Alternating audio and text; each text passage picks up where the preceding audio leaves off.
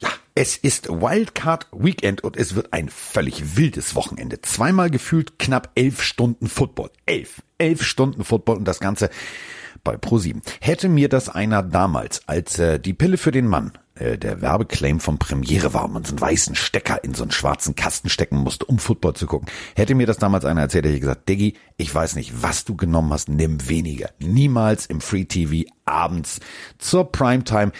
Und das Witzige ist, ich, ähm, also ich ja jetzt nicht, das macht ja, also ich mache ja Spiel 2 am Samstag, aber äh, es geht sozusagen gegen meinen ehemaligen Arbeitgeber, nämlich gegen DSDS. Lustig, das wird eine ganz große Nummer. Und äh, eine große Nummer wird es auch für Mike, denn der hat eingekauft. Ich habe, äh, also wir haben Checkliste gemacht. Mike hat Nachos, Mike hat Käse, Mike hat Bier, Mike hat alles, Mike hat vor allem viel Sitzfleisch.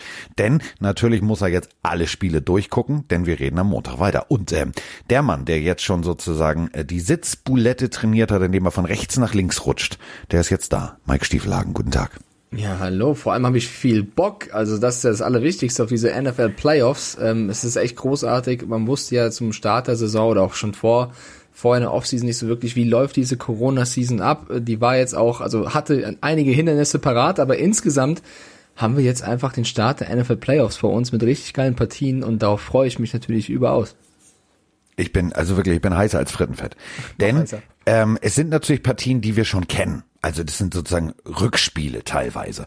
Aber es waren richtig geile Spiele. Und das ist ja das Geile. Äh, siegen oder fliegen, make it or break it, äh, K.O.-Runde. Also geiler geht's eigentlich nicht. Das Einzige, was mich total anpisst an der Sache ist, wir nähern uns dem Ende. Also ich mag ja immer den Super Bowl und so weiter und so fort. Aber das heißt, wir haben dann bald März und dann sitzen wir alle wieder da, nehmen diese Folgen auf hier und diskutieren darüber, wer getradet wird, wer was wie wo und zählen eigentlich schon die Zeit rückwärts bis zum August. Ja, also, so darfst du gar nicht denken. Jetzt ist erstmal Playoff-Time, natürlich die Zeit danach wird irgendwann hart, das stimmt, aber jetzt sind wir fast beim geilsten. Ja, aber das ist wie beim Sex kurz vorm Kommen. Du weißt, es ist vorbei, ist blöd. Ja, aber denk nicht an, was danach ist, sondern denk erstmal ans Kommen. So, genieß erstmal das, was äh, da ist, anstatt an das, was danach kommt. Weißt du? Du musst ja erstmal den Moment voll mitnehmen, bevor du dir Gedanken machst, was dann irgendwie abgeht. Da verschwendest du ja nur den schönen Moment. Den musst du ja voll auskosten. Und da sind wir jetzt gerade. Ähm, ich würde aber gerne, bevor wir über Playoffs reden, Carsten, Jetzt müssen kommt's. wir, wir müssen ähm, noch eine Thematik behandeln, die nicht so viel mit den Playoffs zu tun hat. Äh, Wir müssten nach Houston schauen, zu den Texans, weil Ja, warte doch mal, du schießt schon wieder voraus. Papa hat Ja. das doch alles vorbereitet hier. Okay, dann warte ich. Moin Singer Carsten, moin Singer Mike, hier ist nochmal Martin von Ravensburg. Äh, ich habe gestern und heute mehrere Medienberichte gelesen, unter anderem auch Adam Schefter und Ian Rappaport. Äh, es geht um die Texans. Und Deshaun Watson ist nicht mehr so wirklich glücklich, gerade mit der Einstellung von Nick Casario. Ähm, der will tatsächlich jetzt einen Trade anvisieren. Ähm, und nach dem, was ja letztes Jahr passiert ist mit Andre Hopkins, hm, kriege ich Stresspickel. Was meint ihr? Wie gefährlich oder wie ja, im Allgemeinen würde das passieren? Was meint ihr dazu? Ich wünsche euch was. Ciao, ciao. So, jetzt, jetzt, jetzt können wir. Mike möchte nach Houston schauen. Hat er im U-Bahn-Schacht aufgenommen oder? Ja, wahrscheinlich auf dem Bahnhof, so in der Menge stehen. Weiß ich ja, nicht, Leute, aber versucht mal eine ruhige Kulisse zu finden. Nee, ich find's, ich find's ja geil. Man kann da immer so geile Sachen reininterpretieren. Ja, aber, ja, aber das, also es kann auch nervig sein für alle, die den Podcast hören, glaube Ach ich. Quatsch, Ähm, da machen wir jetzt, da machen wir Justus Jonas Peter Shaw, der steht irgendwo, pass auf, der vielleicht arbeitet er auch, was gibt's in Ravensburg? Das ist vielleicht, da werden jetzt keine Schiffe hergestellt, ist keine Werft, aber vielleicht steht er irgendwo und das ist, die, pass auf, Ravensburg, das ist, die- die Hintergrundgeräusche, wer, sind die berühmten Monopoly-Figuren, die geschliffen werden. Ein bisschen Fantasie, Mike. Also er steht irgendwo, wo die Geräuschkulisse auf jeden Fall nervt. Von Ravensburg oder vielleicht ist das gar nicht der Ort, wo er herkommt, also wo er ist, sondern sein Name. Vielleicht ist es ein Adliger. Von Das kann sein. Ja. Also mich, ähm, also eure Durchlauchtigkeit, äh, mich, mich stört der Hintergrund jetzt nicht. Also auch wenn Sie, äh, müssen wir ihn dann siezen, wenn er adlig ist? Weil- Ich weiß nicht, vielleicht, also entweder er kommt von da oder beides. Er kommt aus Ravensburg und heißt Ja, Ravensburg. egal. Also unsere Blaublütigkeit hat uns eine Sprachnachricht geschickt und Mike wollte auch nach Houston gucken und dann gucken wir natürlich nach Houston, denn Deshaun Watson hat keinen Bock mehr, der will weg. Der sagt Tschüss, ich will hier, pack mir schon mal die Umzugskissen hin. Ich, ich habe keinen Bock mehr.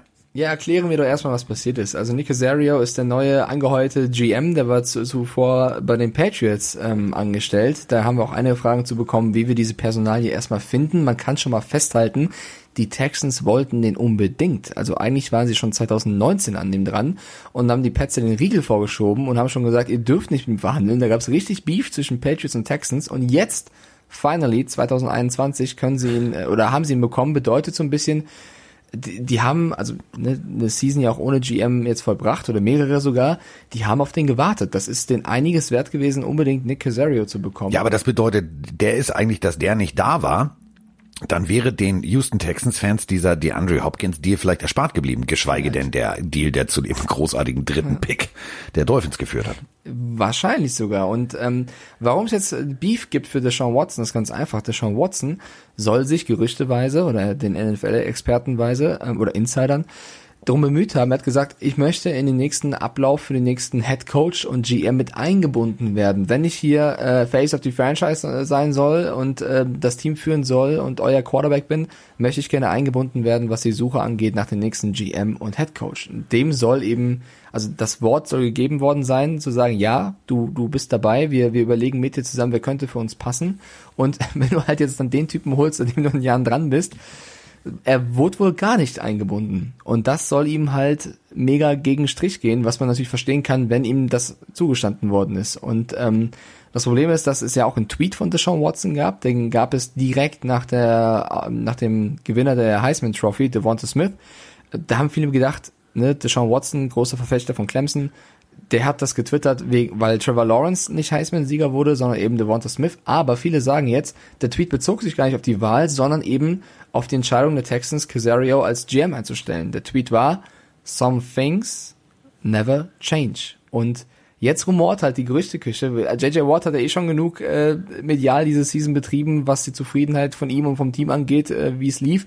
Jetzt auch noch der Sean Watson. Also da brennt es langsam lichterloh und Casario ist keinen richtigen Tag bisher da. Das muss man auch mal sagen. Bevor du da bist, schon mal komplett, also komplett, da brennt die Scheiße. Also äh, kannst du machen, was du willst. Ähm, ich glaube wirklich, und das ist so ein Problem, ähm, wenn du einmal als Owner, als Franchise die Kontrolle verloren hast, und das hast du verloren, äh, oder die hast du verloren, als du ähm, diesen diesen Trade, also das, bis heute frage ich mich, hä? So, was willst du deinem Franchise Quarterback, der die Knochen für dich hinhält, ähm, damit sagen, so, pff, du Diggi, ganz ehrlich, mir scheißegal, wo du hinwirfst. Äh, wir brauchen keine guten Receiver, wir brauchen keine guten Spieler. Wir haben ja dich. Das ist ja, ist ja ein nettes Kompliment, aber in diesem Sport einfach kontraproduktiv. Du brauchst halt viele gute Waffen. Und JJ Watt wird, äh, der wird, der hat alles erreicht alles erreicht. Walter Payton, Man of the Year, Hall of the Fame, äh, Hall of Fame, definitiv das gelbe Sakko, die haben schon mal ausgemessen. Da ist alles, da ist alles erreicht, außer eben dem großen Titel. Und wenn du diesen großen Titel nicht erreichst, ähm, dann bist du halt Dan Marino-Style, dann bist du halt der Beste, der Besten, der Besten, der Besten. Aber dir fehlt halt was. Und ähm, der wird sich natürlich drum bemühen, da wegzukommen. Und ähm, ich glaube tatsächlich, dass Watson genau dasselbe machen wird. Der wird sagen, so mir reicht's jetzt. Ich habe jetzt so lange hier äh, hingehalten. Ich meine, der Typ hat sich eingebracht in der Community. Also ihr dürft äh, jetzt mal mit mir gemeinsam zurückspringen in die Rookie-Zeit. Da gab's äh, diese berühmte äh, Katastrophe mit der Überflutung, wo ähm, ja JJ Watt sehr viel Geld gesammelt hat. Und äh, Deshaun Watson hat äh, seine Game Checks, äh, Game Checks, also ähm, die kriegen ja pro Spiel immer ihr Geld, äh, aufteilen lassen in lauter kleine, kleinere Teile und die hat er tatsächlich an die bedürftigen Mitarbeiterinnen in der Kantine zum Beispiel verteilt, die ihre Häuser verloren haben. Und äh, so ein Spieler, mh, hm, andere kaufen lieber Bling Bling. Denken wir mal hier an, wie hieß er noch, der Fußballer, der jetzt gerade gesagt hat, es ging nur noch um bunte T-Shirts? Schirle, glaube ich, oder? War das der? Du bist doch der Fußballexperte. Welcher Fußballer hat was gesagt? Baran war das gerade, dass irgendein Fußballer gesagt hat, Mensch, und mir ging es nachher nicht mehr um Fußball, sondern nur noch um bunte ja, T-Shirts. Das war ja. Ja, so. Jedenfalls, dem ging es halt nicht darum. Der hat sein Geld verschenkt. Und so ein Spieler zu verärgern, wenn du ihm das Wort gibst, wenn du sagst, pass auf, Diggi, wir stehen im Wort, du darfst mitentscheiden, ähm, da wäre ich auch genervt. Also würde ich auch sagen, Diggi, dann, dann bin ich weg. Dann bin ich WECH weg. Äh, ich weiß, wo der Maurer das Loch gelassen hat, ich bin raus das ist eine prinzipielle Geschichte, ne? Also wenn dir was zu, äh, wenn jemand sagt, du darfst da mitmachen und darfst da nicht mitmachen, hat jeder das Recht, dann piss zu sein. Und ich meine, die Connection zwischen JJ Watt, weil du ihn gerade erwähnt hast.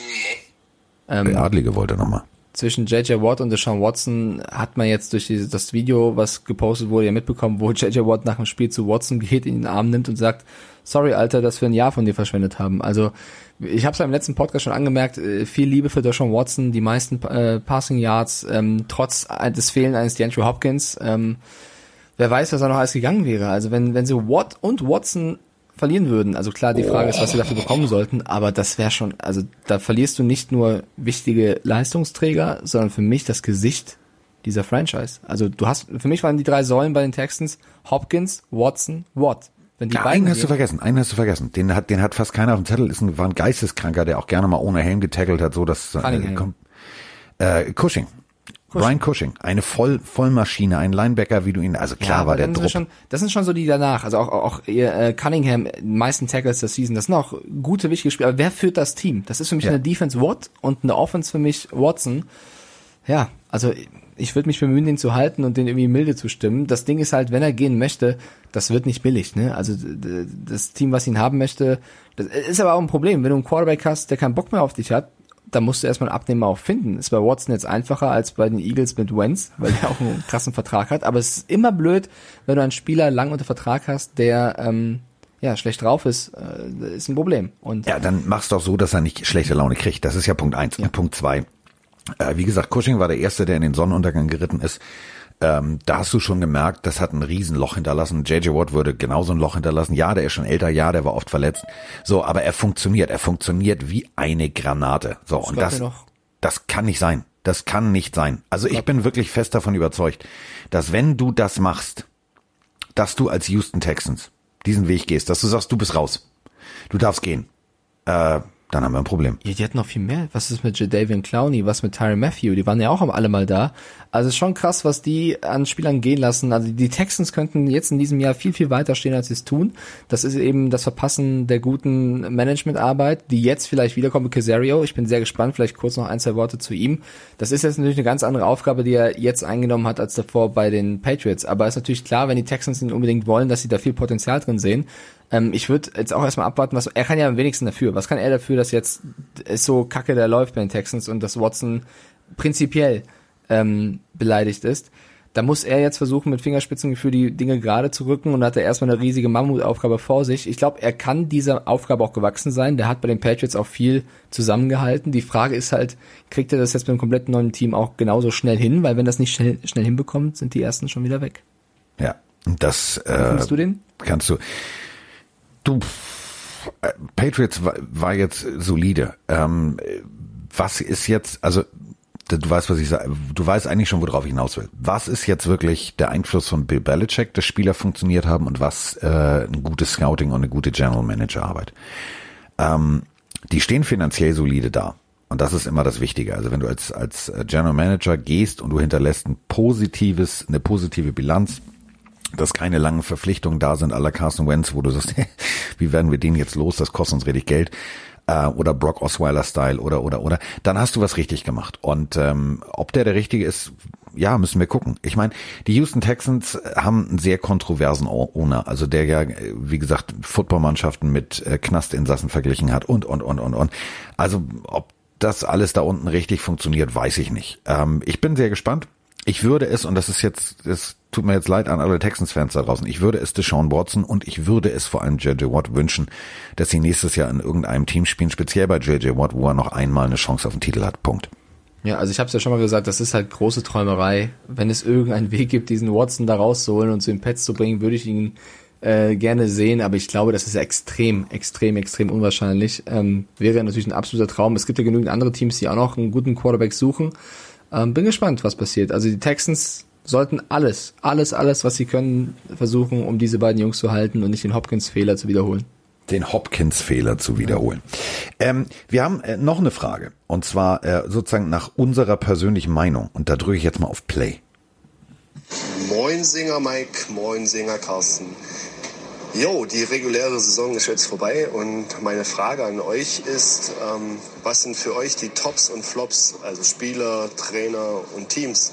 Wer hat euch überrascht? Wer hat euch eher enttäuscht in der regulären Saison? Abgesehen jetzt mal von den Playoffs. Würde mich mal interessieren. Ich wünsche euch noch ein frohes neues Jahr. Macht weiter so. Geiler Podcast. Bis demnächst. Ciao, ciao. Siehst du? Steht schon wieder irgendwo. Der, der ist, macht das immer von der Arbeit vielleicht. Was das ist, muss man ja auch mal so sagen. Ähm, Tops und Flops. Ähm, möchten Sie zuerst, junger Mann? Ja, gerne. Ich würde das so ein bisschen interessanter machen, weil Tops und Flops ist bei den meisten einfach die Top 3 Teams und Flop, also die, die unteren drei Teams. Lass uns doch nach der Erwartung gehen. Also, ne, dass die Jaguars ein schlechtes Jahr hatten, ist klar. Ich Ja. würde die jetzt aber nicht als Flop aufzählen, weil ich habe damit gerechnet, dass die ähm, Probleme haben werden. Deswegen wäre es unfair, glaube ich, die als Flop zu nennen. Also, Top würde ich auf jeden Fall ver Wollen wir mit Top beginnen oder mit Flop? Äh, ich ich finde ja immer schön, wenn man anfängt mit was Schönem, weißt du? Also wir wollten ja Liebe geben in diesem Jahr. Deswegen Okay. können wir jetzt nicht sagen Flop, Flop, Flop, Flop, Flop, sondern top, top, top, top, top. Okay, top. Dann, ähm, ich würde erstmal bei den Teams bleiben. Für mich auf jeden Fall ein Top an die Buffalo Bills, ähm, weil sie mit 13-3, also uns war beiden klar, die Bills sind sehr, sehr gut und sind auch der Favorit auf den, auf den Titel der AFC East, aber dass sie jetzt so gut performen, dass einige sie sogar jetzt im Super Bowl Picture ganz vorne mit dabei sehen und als möglichen Kandidat auf den ganz großen äh, Wurf sogar sehen, zeigt ja, wie sie überzeugt haben. Also, dass Allen so krass abliefert, Dix die meisten Receiving Yards, die Defense funktioniert, Sean McDermott wird von vielen, auch von mir tatsächlich als Coach of the Season gesehen. Das heißt, bei den Bills hat super viel funktioniert, nur drei Spiele verloren. Ähm, du hast ein, ein, ein Punkteverhältnis von plus 126. Das ist, glaube ich, das zweitbeste oder drittbeste der Liga. Das ist schon extrem krass und ähm, daher für mich ein ganz klarer Top. Also mir war klar, dass sie gut sind, aber dass sie so gut so sind, hätte ich nicht gedacht und deswegen top. So. Äh, ja, hätte ich jetzt auch gesagt. Wer für mich auf jeden Fall absolute Vollüberraschung ist. Ähm, äh, Ike hat mich das letzte Woche auch in der Sendung gefragt. Justin Herbert oder Tour, was wäre die bessere Wahl gewesen? Ähm, kannst du so nicht sagen. Ähm, beide sind für mich große Prospects gewesen, dass ein Justin Herbert so funktioniert, wie er funktioniert, in diesem jungen Alter, ohne große Erfahrung, ohne große Vorbereitung. Also Tyro Taylor Peaks, zack, Lunge, und äh, das war so drei, vier Minuten vorm Spiel. Und dann kommt, du, ähm, Justin, geh mal rein, gewinn mal ein Spiel. Der Typ ist eine Macht. Der Typ ist, äh, der hat ein Auge, der hat einen wirklich geilen Football-EQ, der hat einen großartigen Arm. Das ist für mich vielleicht der Top überhaupt, dass du als Franchise, ähm, die zwar immer gut war statistisch, aber nie wirklich in die Playoffs gekommen ist und wirklich was gerissen hat, endlich jemanden hast, der meiner Meinung nach sogar in diesem System weitaus mehr erreichen kann und leisten kann, als ein Philip Rivers es getan hat. Ja, es, also kommt ein bisschen darauf an, immer in welchem Team du spielst. Also wer weiß, wie Herbert bei den Dolphins gewesen wäre, wer weiß, wie Tua bei den Chargers gewesen wäre. Aber dass Herbert natürlich ähm, der, große Favorit ist für den Offensive Rookie of the Year, ähm, vielleicht noch mit Justin Jefferson, also gehe ich mit, dass Herbert so krass ist, auf jeden Fall ein Top. Ich war jetzt erst bei den Teams, deswegen hätte ich jetzt Spieler später gemacht, aber Herbert als Top würde ich mitnehmen, um vielleicht noch ein bisschen Defense hier mitzunehmen, würde ich als Defensive Top, also Chase Young ist uns allen klar, Jeremy Chin, dass der Ja. Junge bei den Panthers so eine Rookie-Season abspielt, diesen Back-to-Back-Rekord aufgestellt hat, das wäre für mich auf jeden Fall noch einer, den ich mitnehmen möchte. Und äh, vielleicht noch ein Flop-Team. Es wäre jetzt gemein, die Jets zu nehmen, weil es war Ja, das ist, das ist klar. Also auf Bo der liegt am, die liegen am Boden, da kannst du nicht reintreten. Ähm, dann, ich, auch wenn es ein bisschen langweilig ist, ähm, nee, ich, also mehrere sogar. Ich nenne auf jeden Fall die Texans, weil die viel zu viel Potenzial haben für das, was sie gemacht haben. Sie haben von Anfang an verkackt mit den Trades und so weiter. Die Texans tun mir leid. Die Cowboys. Also auch wenn es das erste Jahr ist von Mike McCarthy, 6-10, viele haben gesagt, die könnten weit in den Playoffs gehen. Ich war auch überzeugt, die kommen auf jeden Fall in die Playoffs. Ähm, mit der offensiven Power, die sie eigentlich haben. Mit Ja, dem ich weiß- Backup, das darf man auch nicht vergessen. ne? Also Ja. Dak Prescott raus, aber du hast trotzdem ja, du hast einen First-Runden-Pick, einen etablierten Quarterback als Backup mit äh, Andy Dalton und trotzdem funktioniert es nicht. Ja, deswegen für mich sind die Cowboys auch ein Flop und Vikings über hat mich nicht überrascht tatsächlich. Von den Niners würde ich rausnehmen, weil sie einfach so kranke Verletzungssorgen hatten. Das finde ich nicht fair. Äh, Achso, bei den Tops noch Rams. Habe ich noch gerade vergessen. Ich hätte nicht gedacht, dass die Rams eine 10-6-Season spielen und McVay so viel aus dem Kader macht mit der besten Defense. Ja, deswegen Was Flops. bei mir als, als Flop noch stehen muss, ist ganz klar die Raiders. Ähm, Ah ja, stimmt. extrem viel Firepower, extrem viel Potenzial und äh, dann verkackst du es am Ende. Äh, selber schuld.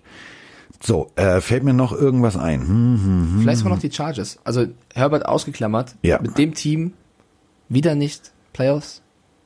Auch Ja. bitter. ja. Gut, Detroit, äh, so. Ja, so. Ja, das fertig. war auch. Vielleicht die Colts noch als Top, dass die 11-5 stehen. Ja, aber nur die Defense.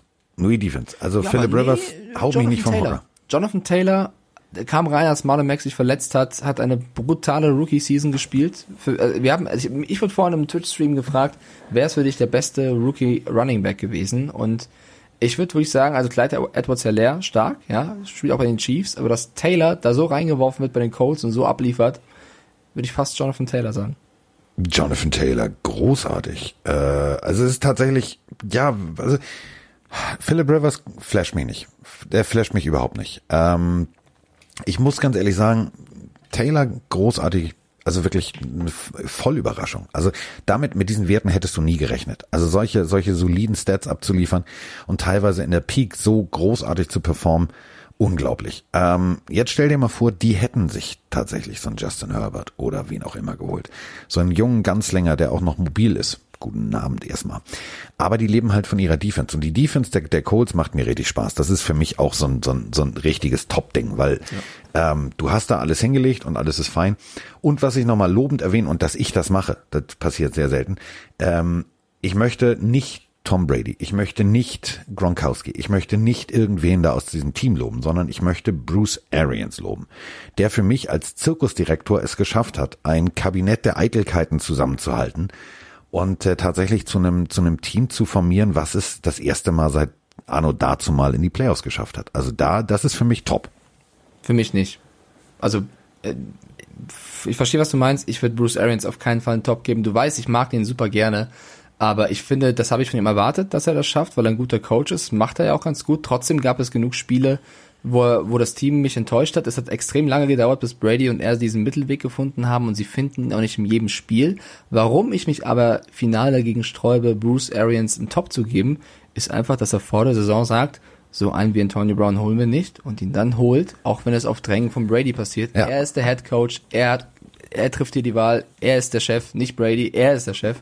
Und wenn er das Wort gibt, einen nicht zu holen, dann zu holen, bricht er das Wort. Das haben wir damals schon Ja, aber da musst du jetzt eigentlich auch deinen Brady vom Bus werfen, weil dann nee, muss Brady, Brady sagen, das Brady ist der Head Coach, Brady der hat's nie, gesagt. Brady hat nie gesagt, dass er das nicht möchte. Aber Arians hat gesagt, er macht's nicht um Nein, damit meine ich, wenn ein Brady ein ja. Quarterback ist. Ein ja. Quarterback ist weisungsgebunden vom Head Coach. Ja, und dann muss dann ein Quarterback sagen, tut mir leid, mein Head Coach hat sich dagegen entschieden, funktioniert nicht, genau. ich mache mich dafür nicht jetzt irgendwie zum Kasper. Ja, aber Ari, also wer hat das Wort von beiden gebrochen? Arians. Dass du natürlich sagst, der Arians muss sich über den Brady stellen, bin ich bei dir, dann mach es doch. Dann stell dich hin und sag, Tom, du bist der Goat, alles klar, aber ich bin hier der Head Coach, das ist meine Entscheidung. Das hat er nicht getan. Und deswegen ist Arians für mich kein Top. Ich finde, da hat er sein Wort gebrochen. Ich mag ihn über alles, aber ich würde also ich, ich hoffe, die Bucks kommen weit. Ich fände es super, wenn das äh, weit gehen könnte. Und das ist jetzt die entscheidende Phase, ob Arians diesen Mittelweg auch in den Playoffs hinkriegt. Aber allein diese prinzipielle Geschichte, da bin ich wie Deshaun Watson, ja, denkt da in Prinzipien und sagt, ey, du hast dein Wort gegeben, du hast dein Wort gebrochen, ist für mich kein Top. Gut, dann äh, mach, wenn ich dann deine Argumentationskette aufgreife, ist für mich der Flop, dass ein Tom Brady es äh, versucht zu untermauern, dass er wichtiger ist als sein Head Coach, weil egal wie wir es jetzt drehen und wenden, die Personalie Antonio Brown hätte nicht sein müssen. So, geschichtstechnisch, ähm, der Typ, egal wo er war, hat immer für Unruhe gesorgt. Und ein Tom Brady sagt, oh, den will ich aber, den will ich aber, den will ich aber.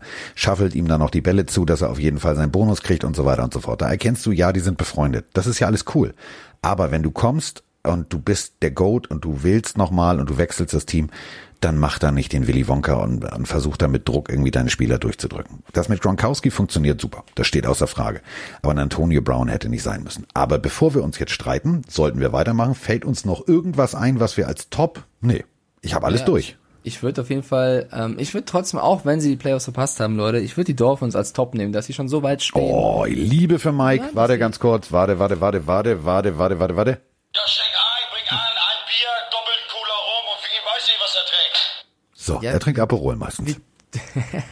Wir dürfen ja nicht vergessen, woher die kommen. Also die Season davor war vor allem der Anfang war, war ein Graus und dass der gleiche Coach, die an den geglaubt haben, der das Team so führt, ähm, wie sie mit den Quarterbacks umgegangen sind, was ja auch äh, ganz untypisch war für ein NFL-Team, was auch ein Top ist, wie die, die Mischung ist zwischen Fitzpatrick und Tour, dass das nicht zwei Quarterbacks sind, die sich angiften und hassen, sondern die helfen sich. Das finde ich großartig, toll zu sehen, tolles Teamplay, to toller Teamspirit.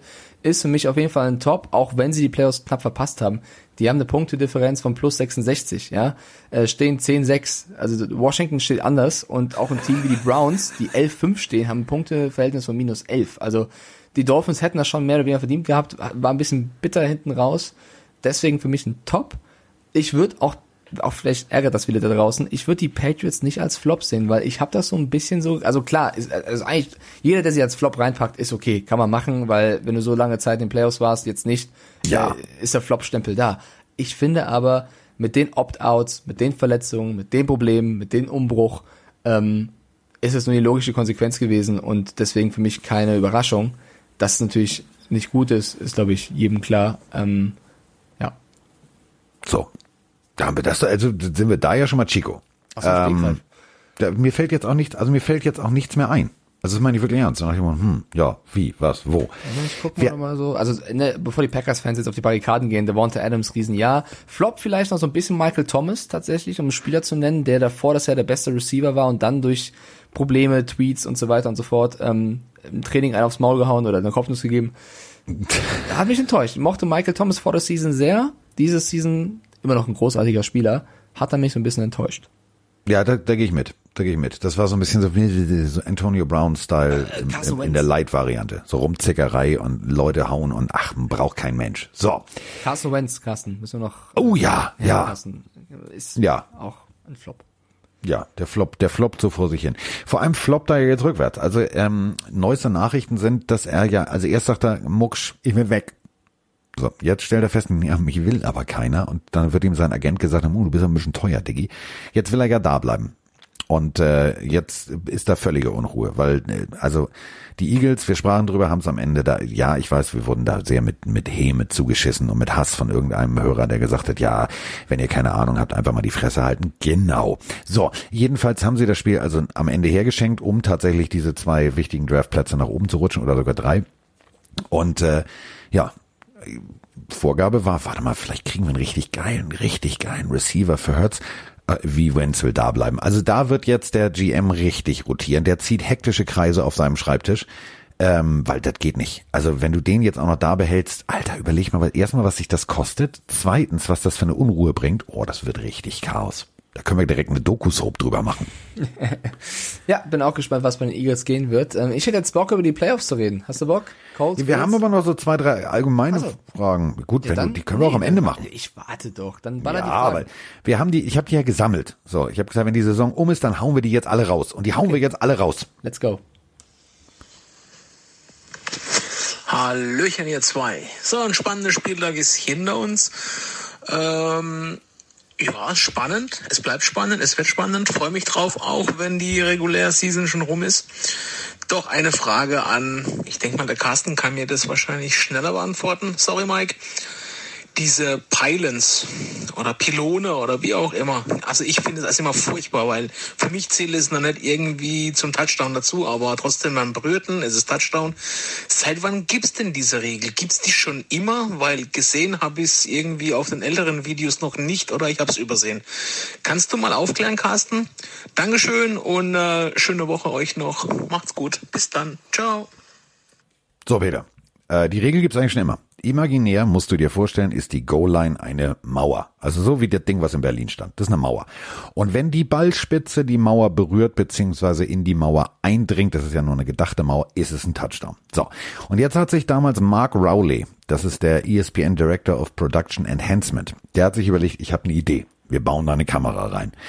Äh, hat geholfen. Jetzt gar nicht aus Gründen der Regelkunde, weil im Endeffekt steht ein Schiedsrichter und sieht, ist der Ball parallel zur Linie, der steht direkt da parallel, sieht das, zack, okay, alles klar. Aber zum Beispiel nehmen wir jetzt mal einen First and Goal. Okay, der ist drüber. So, das sieht der. Aber einem Zuschauer das zu verkaufen, irgendwie müssen wir das machen. Und du weißt, wie beim Fernsehen, man will ja immer mit Kameras alles einfangen. Also rein theoretisch, Mike zum Beispiel sitzt als Netman, ich würde zum Beispiel als einfach nur so schnitttechnisch, kostet natürlich alles Geld, kann man nicht machen, nochmal so eine schwebende Kamera, so an so einem Kran von oben über seine Schulter, dass man coolerweise ranfahren kann auf den Bildschirm und wieder weg und dann in Mikes Gesicht. So, das ist Hollywood. So. Die NFL hat sehr viel Geld. Die NCAA, also ESPN, wenn sie College überträgt, hat sehr viel Geld. Und so kam diese Idee, in diese Pylon eine Kamera einzubauen. Punkt aus Ende. Das ist schon alles. Ja, also lieber Peter Frobel war es, glaube ich, wenn ich die Stimme richtig erkannt habe. Grüße Yes. gehen raus. Jetzt werfe ich Carsten das erste Mal liebevoll vorm Bus. Ähm, auch wenn Carsten das schneller beantworten kann, kann ich es vielleicht präziser. Also tatsächlich war das nicht immer so. Also dass die Pylone für Inbounds zählt, was glaube ich Peter meinte mit dem, äh, seit wann ist das so, dass man, wenn man das macht, dass es zählt und nicht out of bounds ist. Das ist erst in der NFL zumindest seit 2002 so. Also in der, im, College Football zählt es tatsächlich nicht. Das ist out of bounds und seit 2002 hat die NFL das eingeführt, dass das immer noch als Touchdown, also Inbounds zählt. Also die Frage seit wann ist jetzt seit 2002. Ja, Regel ist trotzdem da. Die Ecke Wie gehört zur findest du die. Regel? denn? Findest du die besser oder findest du die schlechter mit Pylone Inbounds? Naja, also pass auf, wir, wir haben jetzt auch hier wieder aneinander vorbeigeredet. Die Linie ist ja bekanntermaßen eine Linie. Und die Linie endet natürlich, das kennen wir in der Mathematik, meistens in der Kurve oder in der Ecke. So. Die Ecke der Endzone ist ja bekanntermaßen auch noch die Linie. Also die, wo wir uns eine imaginäre Mauer denken. Und es reicht ja rein theoretisch, die Ballspitze in diese gedachte Mauer an der Ecke reinzudrücken. Dann wäre das ein Touchdown. Und äh, dieser Pylon ist eigentlich ja noch die Ecke. Also das ist halt der Punkt. Es geht halt darum, die Kamera, wenn du diese Ecke berührst, dann ist das seit 2002 noch ein Touchdown.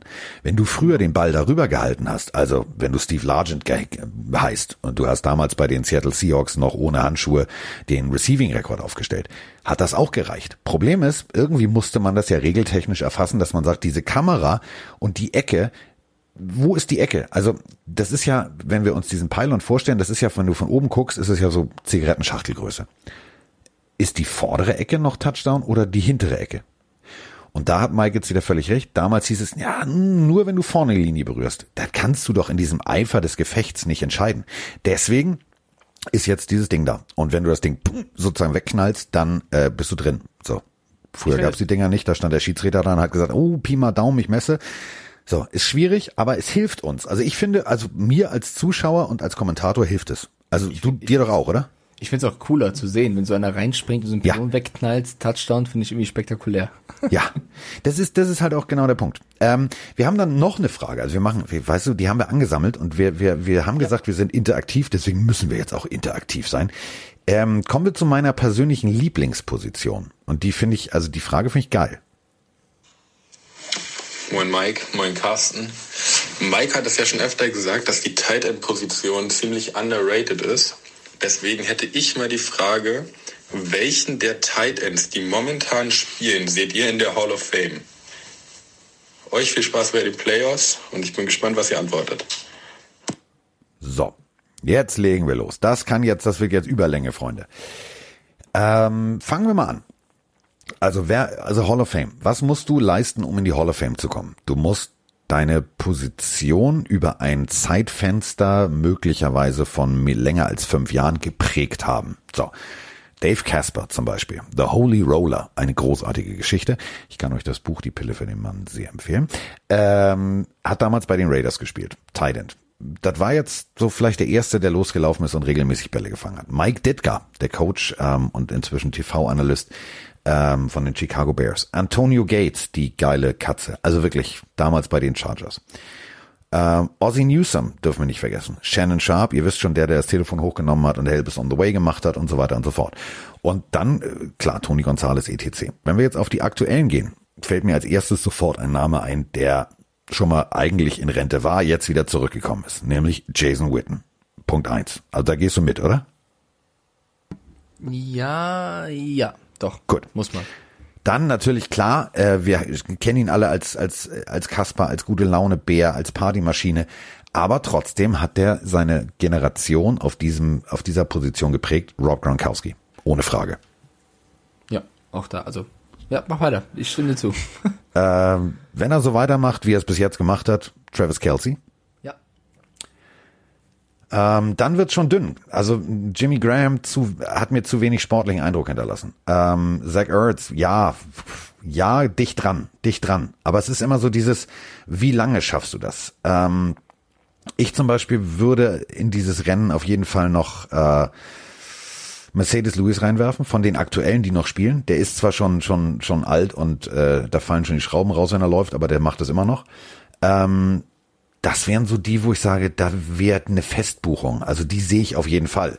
Ob so ein Vernon Davis das schafft, weiß ich nicht. Ob das ein Greg Olson schafft, ja, glaube ich auch. Ähm, Jared Cook, hm, ja, wird eng. Also wir sehen es ja auch immer. Es sind, nur weil du gut bist, heißt das nicht, dass du automatisch ein Ticket ziehst. Habe ich noch irgendeinen vergessen? Ja, George Kittle. Ja, wenn er noch zwei, drei Jahre genau so weitermacht. Dieses Wenn würde ich bei allen anbringen, Ja. bis auf Gronk und Ja. wahrscheinlich Witten. Ja. Äh, auch Kelsey, also Kelsey liefert ja brutal ab. Wenn der das noch ein, zwei Jahre macht, dann für mich auch Kelsey. Ja. Aber ähm, Kittle hat das Potenzial, finde ich. Und dann, also Zach Ertz hatte ein, zwei Jahre auch das Potenzial, ist natürlich immer abhängig vom Team. Wenn der nochmal zurückkommen sollte, eventuell, aber da wird's schon dünn, weil du musst wirklich, du musst wirklich regelmäßig konstant auf ganz, ganz hohem Level abliefern. Also ich kann ja mal ein paar Namen vorlesen, die dieses Jahr in der Finalistenrunde sind. Also es sind nur noch 15 Spieler, die dieses Jahr zur Wahl stehen ähm, für eben die Hall of Fame. Da ist zum Bei- zum Beispiel dabei ein Peyton Manning. So, das ist wahrscheinlich klar. Der wird das schaffen. Aber auch ein Calvin Johnson, Megatron von den Lions damals, hat äh, acht Jahre gespielt. Ähm, was ist mit Jared Allen? Ja, Defensive End. Geiler Passrusher von den Vikings. Also ja, Matthews, so Reggie Wayne, Charles Woodson, so die sind dieses Jahr unter anderem nominiert. John Lynch auch ähm, Safety. Also äh, da muss man auch irgendwann, also das ist nicht so einfach, da eine richtige Wahl zu treffen. Ähm, du, du hast da auf jeden Fall krasse Konkurrenz um dich herum, wenn es irgendwann so weit kommen sollte und vor allem als Tight End. So, weil die Geschichte ist halt, die Geschichte ist halt lang. Also die Namen, die ich äh, von Charlie Sanders, äh, wer fällt mir noch ein, Kellen Winslow, ähm, Ron Kramer, John Mackey, das sind halt wirklich geile Typen. Und äh, die haben über sehr lange Zeit sehr viel geleistet. Noch in der Zeit, wo du regelmäßig einen verpult gekriegt hast, mit blanken Händen gefangen hast und, und, und, und, und. Also, ähm, Jason Witten kann jetzt aufhören. Jetzt, in diesem Moment. Der kann sagen, oh, Pille für einen Mann gehört. Ich, pff, stimmt, Hall of Fame, bin ich drin. So. Äh, Gronkowski, genau dasselbe. Ähm, und ein- Kittel, der muss weitermachen. Ähm, guckt euch mal bitte die Highlights von, äh, von, äh, von Tony Gonzalez an. Tony Gonzalez damals ein Über-Tident, also sozusagen die erste Evolutionsstufe, die Vorstufe von Kittel, Gronkowski und Co. Ähm, der Typ hat halt über Jahrzehnte, also gefühlt hat er für mich 100 Jahre, also immer wenn ich NFL geguckt habe, war irgendein, irgendein Catch, wo ich gesagt habe, wow, was für ein Viech. Ähm, das äh, ist nicht so ein Selbstgänger. Also da musst du jetzt als Kittel noch drei, vier, fünf Jahre genauso weiterspielen. Aber schnell mal ein Holz klopfen. Warte, ich mach das. Warum soll er sich verletzen? Das wird weiter so gehen. So, Punkt. Ja, und noch vielleicht eine Regularie bei dem Ganzen. Es werden ja nur bestimmte Spieler dann äh, aufgenommen, die Hall of Fame. Und du kannst mehrfach gewotet werden. Also wenn du jetzt in dem einen Jahr es nicht wirst, kann es sein, dass im nächsten Jahr du wieder zur Wahl stehst und vielleicht klappt es dann. In diesem Jahr Rekordhalter John Lynch. Das ist das achte Mal. das achte Mal, dass er jetzt hier im Finale steht und eventuell gewotet werden kann. Irgendwann läuft das eben ab. Also du musst eine gewisse Zeit, äh, also du kannst jetzt nicht, keine Ahnung, in den 70ern gespielt haben und 2021 bist du immer noch nicht in der Hall of Fame. Ähm, das wird dann irgendwann ein bisschen knapp, aber äh, wenn du es einmal nicht sofort wirst, hast du immer noch eine Chance. So, Haben wir gut erklärt, oder? So. ja. Also du bist, du bist, du bist der Pressesprecher der Hall of Fame. Das muss man so, das muss man mal so sagen. Haben wir noch eine Frage, Carsten? Ja, es geht noch, Devonta Smith, äh, ob der zu den Pets passen würde, geht eine Minute zwanzig die Frage. Schieben wir das zum, zum, zum Draft. Schieben wir das zum Draft, denn Also, äh, da müssen die Pets erstmal hochtraden, also weil der geht an drei oder vier weg. Äh, dann haben wir noch Top 5 drauf, haben wir gemacht, Touchdown äh, haben wir äh, Fields oder Lawrence nach Jacksonville, haben wir Coaches Carousel, haben wir schon gemacht, Tight End Hall of Fame. Wir sind jetzt eigentlich mit allem durch. Quarterback-Situation haben wir auch gemacht, weil wir ja rein theoretisch, äh, ach ich drück noch mal drauf. Hallo Carsten, hallo Mike. Ja, Sascha aus Essen hier. Ich wollte mich zuerst einmal für eure tolle Arbeit beim Podcast bedanken. Das sind jede Woche wieder zwei tolle Folgen, bei denen ich unheimlich viel Spaß habe. Ähm, meine Frage nach der Regular Season jetzt. Wie sieht es mit der Quarterback-Situation in der Liga aus für die kommende Saison? Es sind ja einige Vereine, bei denen die Situation ja immer mal wieder schwierig ist, ob das jetzt Wentz bei Philadelphia ist, Cousins bei Minnesota und andere, die jetzt ja quasi neu suchen. Es gibt eine gute Draft-Klasse, aber auch manche Vertragssituationen, die schwierig sind. Kann das in, in der Offseason wirklich ein ganz großes Roulette werden, dass wir eine große Verteilung sehen, dass sich da viele Plätze ändern? Oder ist es eher viel heiße Luft um nichts? Vielen Dank. Ja, erstmal Grüße gerne nach Essen raus. Da ist meine persönliche Lieblingsbar. Ähm, ja, ähm, wie, äh, ja, nein. Also, äh, das ist, wird jetzt nicht so ein Formel 1 Fahrerkarussell. Also, das wird jetzt kein wilder Wechsel und das ist auch kein Zwingerclub, wo jeder mit jedem und dann der plötzlich bei dem und der bei dem. Äh, Mike hatte schon vorhin angebracht, also Deshaun Watson will weg. So, jetzt äh, könntest du natürlich als Patriot sagen, oh, den brauchen wir. So, das heißt, da hättest du ein, zwei Wechsel. Wo du allerdings hundertprozentig keine Wechsel haben wirst, ist bei den ganz klassischen, wir haben uns gerade einen Rookie geholt und bauen den gerade auf Tua, Herbert, die werden da bleiben, wo sie sind. Ein Wenz wirst du gegebenenfalls irgendwo anders sehen. Wirst du einen Wenz irgendwo anders sehen, wirst du natürlich denjenigen, der äh, von Wentz ersetzt wird, wieder auf dem Free Agency Markt finden. Holst du dir allerdings einen Carson Wentz, ähm, dann bist du gegebenenfalls die Indianapolis Colts. Das heißt, da hast du sowieso niemanden, der weggeht, weil Philip Rivers ja rein theoretisch sowieso nur einen Einjahresvertrag hatte. Das heißt, der geht aus dem Markt raus. Ähm, großes Hin und Her wirst du nicht erleben. Du wirst drei, vier Namen vielleicht erleben und das wäre schon die Spitze des absoluten Eisberges und absolut rekordträchtig, dass da tatsächlich drei Stamm Starting Pro Bowl Quarterbacks wechseln würden. Punkt. Punkt. So. Bin bei dir. Ja, so, jetzt möchte ich aber Playoffs. Ich möchte, weil it's Wildcard Weekend, baby. It's So, Weekend. also, das Super Wildcard Weekend sozusagen, wie wir es sagen können, denn wir übertragen bei ProSieben alle Spiele. Alle. Yes, alle auf Pro 7. Wir starten jetzt ins, äh, in die Playoff-Tipps. Also Oh, bin ich aufgeregt.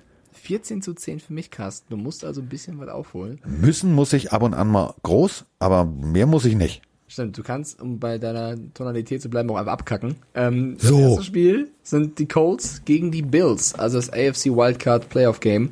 Ähm, das Spiel findet in Buffalo statt und die Colts stehen 11-5 nach der Regular Season und die Bills, wir hatten es schon, 13 zu 3. So, ähm, Jonathan Taylor auf Seiten der Colts, Vollmaschine, würde ich mein Auge drauf werfen. Ähm, T.Y. Hilton, ja, ja, ja, ja, ja, alles gut, Receiver Core, ja, so. Lassen wir alles außen vor. Ist mir auch egal, wer da verletzt ist oder wer spielt oder was auch immer. Jonathan Taylor. Du hast als Buffalo Bills Defense nur eine Aufgabe. Nimm Jonathan Taylor aus dem Spiel. Nimm ihn aus dem Spiel. Dann muss Philip Rivers passen. Dann muss er in der Pocket mobil sein und von rechts nach links laufen, um gegebenenfalls den Spielzug zu verlängern. Das mag der alte Mann gar nicht. Und das bedeutet, da werden dann äh, tatsächlich so Jungs wie Mari Edison, AJ Klein, die werden sich die Finger danach lecken. Ähm, ich glaube wirklich, dass die Colts, ich will nicht sagen overrated sind, was, offen, was ihre Offense angeht. Ähm, die hatten sehr, sehr viel Glück. Die haben viele Spiele gewonnen, wo ich gesagt habe, hä, was? So, das hat auch zu diesem äh, Ausgang des Tippspiels geführt, weil ich gedacht habe, so, der kann jetzt nicht angehen. Ähm, und ich glaube, Mike geht's genauso. Manche Woche habe ich gedacht, so, hä, was machen die Colts da, oder? Das war immer so, heute hui, morgen fui. Ja, also insgesamt, ich würde sagen, die Colts und die Rams haben mich dieses Jahr am meisten überrascht. Also es gab sehr, sehr viele Sp Spiele der Colts, die sie gewonnen haben, was ich nicht hätte kommen sehen. Ganz oft hatten sie aber auch ein bisschen Glück, weil der Gegner es am Ende verkackt hat, wie bei den Texans unter anderem. Also ich erinnere da an diesen Deshaun Watson Blick an die Sideline und äh, JJ Watt Blick zurück. Ähm, ja, ich bin bei dir. Ich finde, es wird, also es kommt auf die Defense an in diesem Spiel, wie so oft. Die Colts Defense gegen Allen sehe ich genauso als Key Factor in diesem Spiel. Schafft es diese überragende Defense um die Forrest Buckner, Allen, Dix und Co. im Zaum zu halten? Weil, wenn sie das schaffen, gibt es ja erst die Möglichkeit für die Offense mit Taylor und Rivers da irgendwas hinzuzaubern. Wenn die Defense der Colts nicht das abrufen kann, was sie in der Regular Season oft gezeigt haben. Es hieß ja am Anfang erst noch, die seien overrated, weil nur gegen schwache Teams gespielt. Das, diesen Vorwurf haben sie ja irgendwann gekillt, weil sie auch gegen gute Teams dann performt haben. Jetzt ist Playoff-Time. Jetzt kommen die Bills, ähm, die mit Dix und Allen unfassbares Offensivduo da hinzaubern. Jetzt kommt die General, also jetzt, jetzt geht's um alles. Schaffen sie das oder eben nicht? Und ähm, das wird ein ganz, ganz wichtiger Faktor. Wird Allen unter Druck stehen? Ähm, macht Allen Fehler? Weil dazu müssen sie ihn zwingen. Er hatte ja auch schon ein, zwei Spiele, wo es nicht so lief. Genau da müssen die Colts hinkommen. Und dann werden sie, ich glaube auch, wie du sagst, ich glaube, sie werden laufen. Ähm, viel laufen über Taylor, wenn das nicht funktionieren sollte, was du gerade angesprochen hast, das Szenario, kommt es auf Rivers und seine Pässe an. Und ähm, so wie es in den letzten Spielen aussah, ist Rivers auf jeden Fall dabei, immer gerne verschiedene ähm, Passempfänger einzubinden. Also ich weiß, da spielt ein T.Y. Hilton, da spielt aber auch ein Zach Pascal, da spielt auch ein Mo Ali Cox. Also der hat da schon ein bisschen Auswahl. Ähm, es wird ein sehr, sehr interessantes Spiel. Ich, ich glaube nicht, es wird High-Scoring, außer die Coast Defense bricht komplett zusammen, was ich nicht denke. Ich glaube, es wird ein spannendes Spiel, was am Ende dann doch qualitätsmäßig an die Bills gehen wird. Tredavious White, Jermaine Edmonds. Das ist äh, eine Defense, die gewachsen ist. Und zwar von Woche zu Woche. Ähm, das ist äh, tatsächlich statistisch gesehen auf Platz drei Most Takeaways in the NFL. Ähm, Takeaways. Wenn du Philip Rivers heißt und du marschierst mühsam übers ganze Feld und du siehst immer näher, die, die Endzone kommt immer näher und denkst, ja, ja, ja, und plötzlich ist der Ball weg, ist das scheiße. So, das ist deren Spezialität. Und äh, was übrigens ein Philip Rivers und das ist so, was der überhaupt nicht mag. Woche 12 im Jahre 2013, das ist sieben Jahre her, ist das letzte Spiel, was Philip Rivers bei Temperaturen unter 0 Grad gewonnen hat. Lassen wir das einfach mal als Fakt so stehen. Wir spielen in Buffalo. Gerüchteweise stehen da keine Palmen und es äh, werden, ja, wir springen da immer durch Tische. Habe ich auch schon gemacht. Das ist eine sehr witzige Nummer. Aber darum geht's mir gar nicht. Es ist scheiße kalt gerade. Also der Wetterbericht, es ist eisiger Wind, es ist überhaupt, das mag der Mann nicht. Und ähm, ja, Ellen kann das mit Dix zusammen. Egal ob warm, kalt, der kann das so. Das heißt, ähm, ich sehe hier zu viele Faktoren, die auf Seiten der Bild spielen. Aber und das ist wieder das Ding. Wir haben es aber gesehen, jeder kann jeder, jeden schlagen. Die Raiders haben die Chiefs geschlagen und das Ganze mit Mahomes. Also das ist abstruses dann. Wenn ich jetzt sagen müsste, ich muss mich entscheiden, dann sage ich Bills 65, Colts 35. Als Endstand, oder? Nein. Ja, genau, das wäre super. Das wäre total super. Prozentuale Wahrscheinlichkeit, also Verteilung. Ich gehe auf die Bills mit 65 Prozent. Ja, aber ich finde, Jonathan Taylor ist wirklich genau der Mann in der Offense, über den sie gehen müssen, weil ähm, wenn du dir die drei Niederlagen der Bills in der Regular Season anguckst, ja, sie haben gegen die Chiefs verloren, das will ich mal ausklammern, sie haben ganz knapp gegen die Cardinals verloren, das war aber dieses Hail Mary Spiel mit Hopkins, auch das war unglücklich.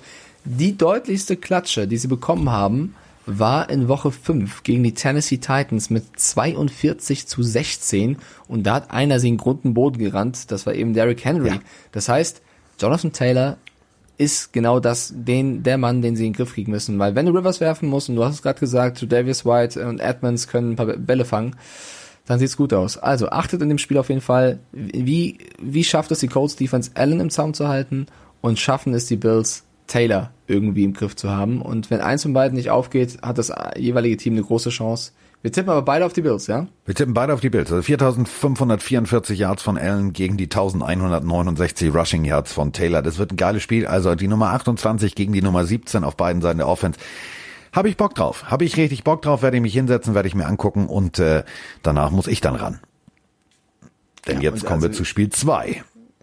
Genau. Boah, das ist so, das ist so dramatisch hier. Spiel 2. Jawohl, es ist ein Divisionsduell in den Playoffs. Ähm, die Los Angeles Rams gegen die Seattle Seahawks. Ähm, es ist noch nicht ganz, also glaubst du, Goff wird spielen? Das ist ja oh, ich, ich, ich werde schon wieder, pass auf, Achtung, Social Media Hate Incoming. Wäre ich der Owner der Rams, würde ich mir so wünschen, dass der Daumen sich entzündet, wehtut oder irgendwas. Ich würde es mir so wünschen. Warum? Weil ähm, ich finde, die Rams Offense ist kreativer, spritziger und feuriger äh, gewesen. Also ja, am Anfang, ja, äh, klar, so, der wirft eine Interception. Der hat das aber abgeschüttelt, Warford. Der hat das echt gut gemacht. Der hat am Ende tatsächlich dynamisch eine Offense geführt. Ich glaube wirklich, das wäre das Beste, was den Rams passieren kann.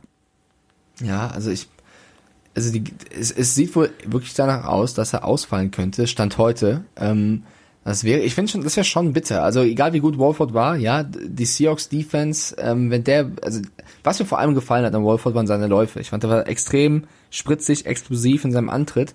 Aber es gibt auf der anderen Seite so einen Defensive Back, der knallt doch gerne mal einen Quarterback um. Also wenn Wolford losläuft und Jamal Adams hatten in, in, im Visier, dann kann das auch schon mal böse knallen. Also ich glaube, der, der Weg, um die Seahawks zu schlagen, wäre tatsächlich nicht unbedingt über den Lauf, sondern über den Pass. Und den kann er. Ähm, also ich habe mir nochmal die Highlights aus der AAF angeguckt. Der Typ kann das. Wie viele Touchdown-Pässe hat er geworfen gegen die Cardinals? Null. Wie viel hat Kyler Murray gemacht? Ja, Also- aber gegen die, Rams Defense. So. Du, dein Ja. erstes Spiel. Also äh, Ja, wollen wir mal war, gucken, wie äh, war weißt du, deine erste ja? Sendung, wie war meine erste Sendung? Da ist man aber, nervös. äh, Carsten, AAF oder NFL Playoffs ist ein riesiger Unterschied. Ich will ihn nicht, ich fand auch, der hat es gut gemacht, aber für mich musst du gegen die Seahawks werfen, um gegen die Defense eine, eine gute Chance zu haben. Und ich glaube, der bessere Werfer, wenn er gesund wäre, wäre dann doch noch Goff. Ja, ähm, das, was mir bei Walford gefallen hat, war eben, du hast gerade gesagt, dass sie variabler spielen konnten, weil er eben auch gut laufen kann, ähm, was Goff eben nicht so gut kann. So, ich glaube, es wäre schon bitter für die Rams, wenn Goff ausfallen sollte. Danach sieht es ja aus. Aber das ist ja noch ein, ein Key-Faktor in diesem Spiel. Ich meine, die Seahawks und die Rams sind ja schon aufeinander getroffen in der Regular Season zweimal. Die kennen sich. Und es gab ein Spiel, wo die Rams überhaupt keinen Touchdown mit Goff hinbekommen haben. Das meine ich damit. Mit dem halbverletzten Goff, sagen wir so, da musste irgendwann raus.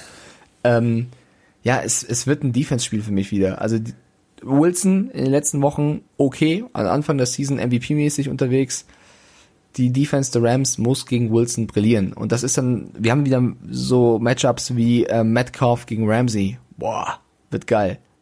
Kommt Aaron Donald durch, ja oder nein? Wird für Wilson vielleicht nicht so geil. So, das Also erstmal erstmal ganz kurz. Das, auch wenn es mich traurig macht, dass äh, die äh, jetzt aus der Top 3 rausgerutscht ist. Mein persönlicher Lieblingslinebacker ever, ever, ever, ever, nämlich Derek Thomas, hat in den ersten äh, sieben Saisons 85 Sacks hingelegt. Aaron Donald ist jetzt bei 85,5. Also wir reden hier, hat man eben ganz kurz eine Hall of Famer überholt. Ähm, das ist tatsächlich das Schlüsselmatchup. Hast du, und ich meine jetzt nicht nur, also für mich ist Aaron Donald jetzt ein Synonym für die komplette D-Line. Da haben wir Morgan Fox, da haben wir diverse Leute, die tatsächlich Druck generieren können. Wenn du Druck generierst, überleg mal, gegen die Cardinals, du hast ja völlig recht, wie viel Touchdowns hat Wolfe geworfen? Braucht er nicht. Also der hat eine Defense, die scoret selber. Ähm, das wird, das wird geil. Also ich glaube, das wird tatsächlich so das, wo man hingucken muss. Der in the trenches, da vorne wird's richtig aufs Maul geben.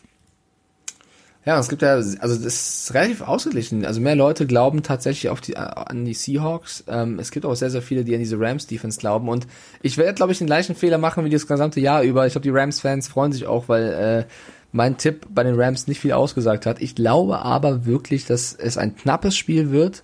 Und ich glaube, dass die Seahawks das machen. Ich glaube, Wilson packt die Magie gegen diese Defense raus. Wenn die Magie fehlt, wie zuletzt, werden die Seahawks das Spiel verlieren. Ich glaube, wenn Wilson nicht das abrufen kann, was er eigentlich drauf hat, dann werden die Seahawks verlieren. Es steht und fällt für mich, wie genial kann der Zauberer Magier Houdini Wilson gegen die beste Defense der NFL dieses Jahr, das sind für mich die Rams, spielen. Und ich glaube jetzt auch mal dran, dass es packt. Wenn er nur ein Prozent nicht gut genug ist, verlieren sie das. Salopp gesagt, kannst du ja als Ramsey noch so gut sein. Wenn du neun von zehn Pässen gegen DK Metcalf verhinderst, einer reicht. Wenn du dir überlegst, das enge Spiel gegen die Cardinals, jetzt gespiegelt auf dieses Spiel. Es ist eng. Es ist auf das Messerschneide. Es steht 7-7. So, Wolford hat seinen ersten Touchdown geworfen oder Goff, völlig egal. Er steht 7-7. Und äh, es ist eine Defensivschlacht. Und du bist Jalen Ramsey und du sagst dir, Digga, geil, habe ich jetzt neunmal geschafft. Ein Ding reicht. DK Metcalf, ein Ding reicht. Und das ist das Ding. Den Rams fehlt ein vergleichbarer Receiver, eine vergleichbare Speerspitze, ein, ein Monster in der Kategorie wie DK Metcalf. So einen brauchst du. Haben sie nicht. Und das bedeutet, da musst du jetzt kreativ coachen. Und äh, kreativ coachen heißt, du musst deinen Quarterback laufen lassen, was jetzt nicht die Stärke von Jared Goff ist. Du musst den, den Lauf etablieren, um den Pass zu benutzen. Das ist schwierig. Ähm, ich glaube tatsächlich, dass dieser Halbmensch, Halbmaschine-Typ, der wird das Spiel irgendwie, das wird, das wird der X-Faktor. Ähm, und wenn wir jetzt schon tippen, und ich habe es eben angefangen mit der prozentualen Verteilung, dann würde ich tatsächlich, das wird eng, 55, 45, ich gehe mit den Seahawks. Ich gehe auch mit den Seahawks. Ich würde noch gerne ein, zwei ähm, Zitate reinwerfen, die es vor dem Spiel bereits gab. Also unter anderem Aaron Donald, der auch gesagt hat, ähm, ja, sie haben die Division gewonnen, die sind auch glücklich drüber, schön und gut, aber wir werden jetzt ein drittes Mal gegen die spielen. Das erste Mal ähm, haben die Seahawks gewonnen, äh, die, die Rams gewonnen, das zweite Mal haben die Seahawks gewonnen, jetzt das dritte Mal. Das ist so, jeder kennt jeden mittlerweile, jeder weiß, wie der andere spielt, bedeutet, in diesem Spiel wird es Man-to-Man darauf ankommen, wer besser ist. Und dann hat er gesagt, sein Gegenüber kennt er sehr gut und freut sich drauf. Also ich glaube, Aaron Donald hat auf jeden Fall ähm, groß äh, viel Bock darauf auf dieses Spiel. Und ein, ein, eine Sache vielleicht noch, ähm, du hast gerade auch wieder kurz angerissen mit McVay. Die Defense der Seahawks, auch wenn Jamal Adams nach diesem Rams-Sieg meinte, beste der NFL, wir haben das schon diskutiert, das ist äh, sehr hoch. Das Öl ins Feuer gießen. ähm, wenn jemand die Defense des Seahawks, die auf jeden Fall Lücken aufweist, auseinandernehmen kann, dann so ein Offensive Genie wie McVay, ganz egal ob Wolford, äh, Wolford, der gute John, oder der Goff. So, total egal, McVay wird sich was einfallen lassen. Also das wird auch irgendwo ein Coaching-Duell zwischen Carroll und ähm, McVay. Also ich freue mich extrem drauf. Wird ein Megaspiel. Ich gehe auch mit den Seahawks, aber ähm, ich finde, in diesem Spiel gibt es für mich keinen Favoriten. Extrem eng. Ja, Müssen wir gucken. Also entweder ist, ist Wolford Wolford oder er ist Woolworth. Also eins von beiden wird passieren. Sind wir gespannt. So. Was? Was lachst du denn jetzt wieder? Nee, ich finde dich, ich finde dich lustig. Ja, lustig, lustig für den Arsch. So. Ah. Lustig wird Tom äh, Brady eine Sache nicht gefunden haben. Äh, ein Chase Young, der da laut und deutlich im Rauslaufen nach dem letzten Sieg, nachdem das Playoff-Ticket gezogen war, schrie, ich will Tom. Puh. Ich bin 43, ich bin nicht unbedingt mobil und ich weiß, ja, alles wird cool, alles wird cool, wir sind in den Playoffs, wir haben es geschafft. Aber den Typen, also äh, nochmal, in seinem, wir springen zurück, warum er das gesagt hat. Ähm, der ist ähm, gedraftet worden. Und in diesen ganzen Combine-Interviews hat er also Folgendes erzählt, was sein Lebenstraum ist. Er möchte einmal Tom Brady sacken. Und dieses Bild möchte er sich an die Wand hängen. Ich glaube, der schläft. Also Tom schläft nicht gut. Der denkt an Rasterzöpfe. Wahrscheinlich Antonio Brown, pietätlos wie er ist, macht noch irgendwie zur Entspannung Predator an. Dann sieht irgendwie äh, Tom Brady dieselbe Frisur, denkt sich, oh nee, ach nee, nee, ich geh ins Bett. Also ich glaube schon, das wird ein, wird ein nicht so enges Spiel, wie viele behaupten, denn Washington, ja, wenn wir da bei der prozentualen Geschichte sind, so was wollen die denn dagegen werfen? Also das ist das All-Star-Team sozusagen. Aber das Ding, ich glaube, Tom Brady schläft nicht gut. Glaube ich wirklich. Ja, also das Zitat hast du ja schon genannt von, von Chase Young. Er hat es nach dem Spiel noch ein bisschen ähm, ausführlicher gesagt und gesagt, naja, Leute, ihr müsst mich verstehen. Ähm, ich spiele jetzt in einem Playoff-Spiel gegen den besten Quarterback aller Zeiten. Ich spiele gegen den GOAT. Natürlich bin ich motiviert. Natürlich will ich den sacken. Äh, wenn einer glaubt, dass ich ein Prozent nicht motiviert sei, liegt er daneben. Ich werde alles dafür tun, um gegen Big Tom äh, was zu reißen. Und ich werde mich nicht entschuldigen für irgendwas, was ich vorher sage. Ich möchte Tom Brady wie ich jeden Quarterback sacken möchte, aber jetzt ganz besonders. Also der hat mal rausgestellt, warum er eben so heiß drauf ist. Und Tom Brady hat ja darauf reagiert und so gesagt, naja, ähm, Ganz einfach, nichts ist garantiert, du musst dir verdienen. Also er, er also so ein bisschen, so ein bisschen Spice bringt er noch rein. Er sagt, naja, Chase sagen, wenn du mich willst, musst du durchkommen. Und hat gesagt, ich habe eine sehr gute O-Line, ich äh, vertraue den Jungs, auch wenn Washington eine starke Defense hat. Ähm, darauf wird es drauf ankommen. Also Brady setzt so ein bisschen drauf zu sagen, hier Leute, habt ihr gehört, der will mich sacken, jetzt beschützt mich. Ähm, das ist schon ganz interessant, wie das vorher schon hin und her geht. Und das ist Trash Talk, den ich mag. Wir kommen später auf anderen Trash Talk, den ich nicht mag. Aber das ist Trash Talk, den ich mag, wenn du vorher einfach sagst, Alter, ich will den umhauen, weil das ist mein Job, ihn umzuhauen und ich habe richtig Bock, den umzuhauen und der andere sagt, naja, du willst mich umhauen, meine Jungs müssen, müssen mich beschützen, also gebt euer Bestes. Aber ich glaube schon, ich glaube schon, dass, dass, äh, dass, dass Tom Brady eine WhatsApp-Gruppe schnell gegründet hat. WhatsApp angemacht. Save my life.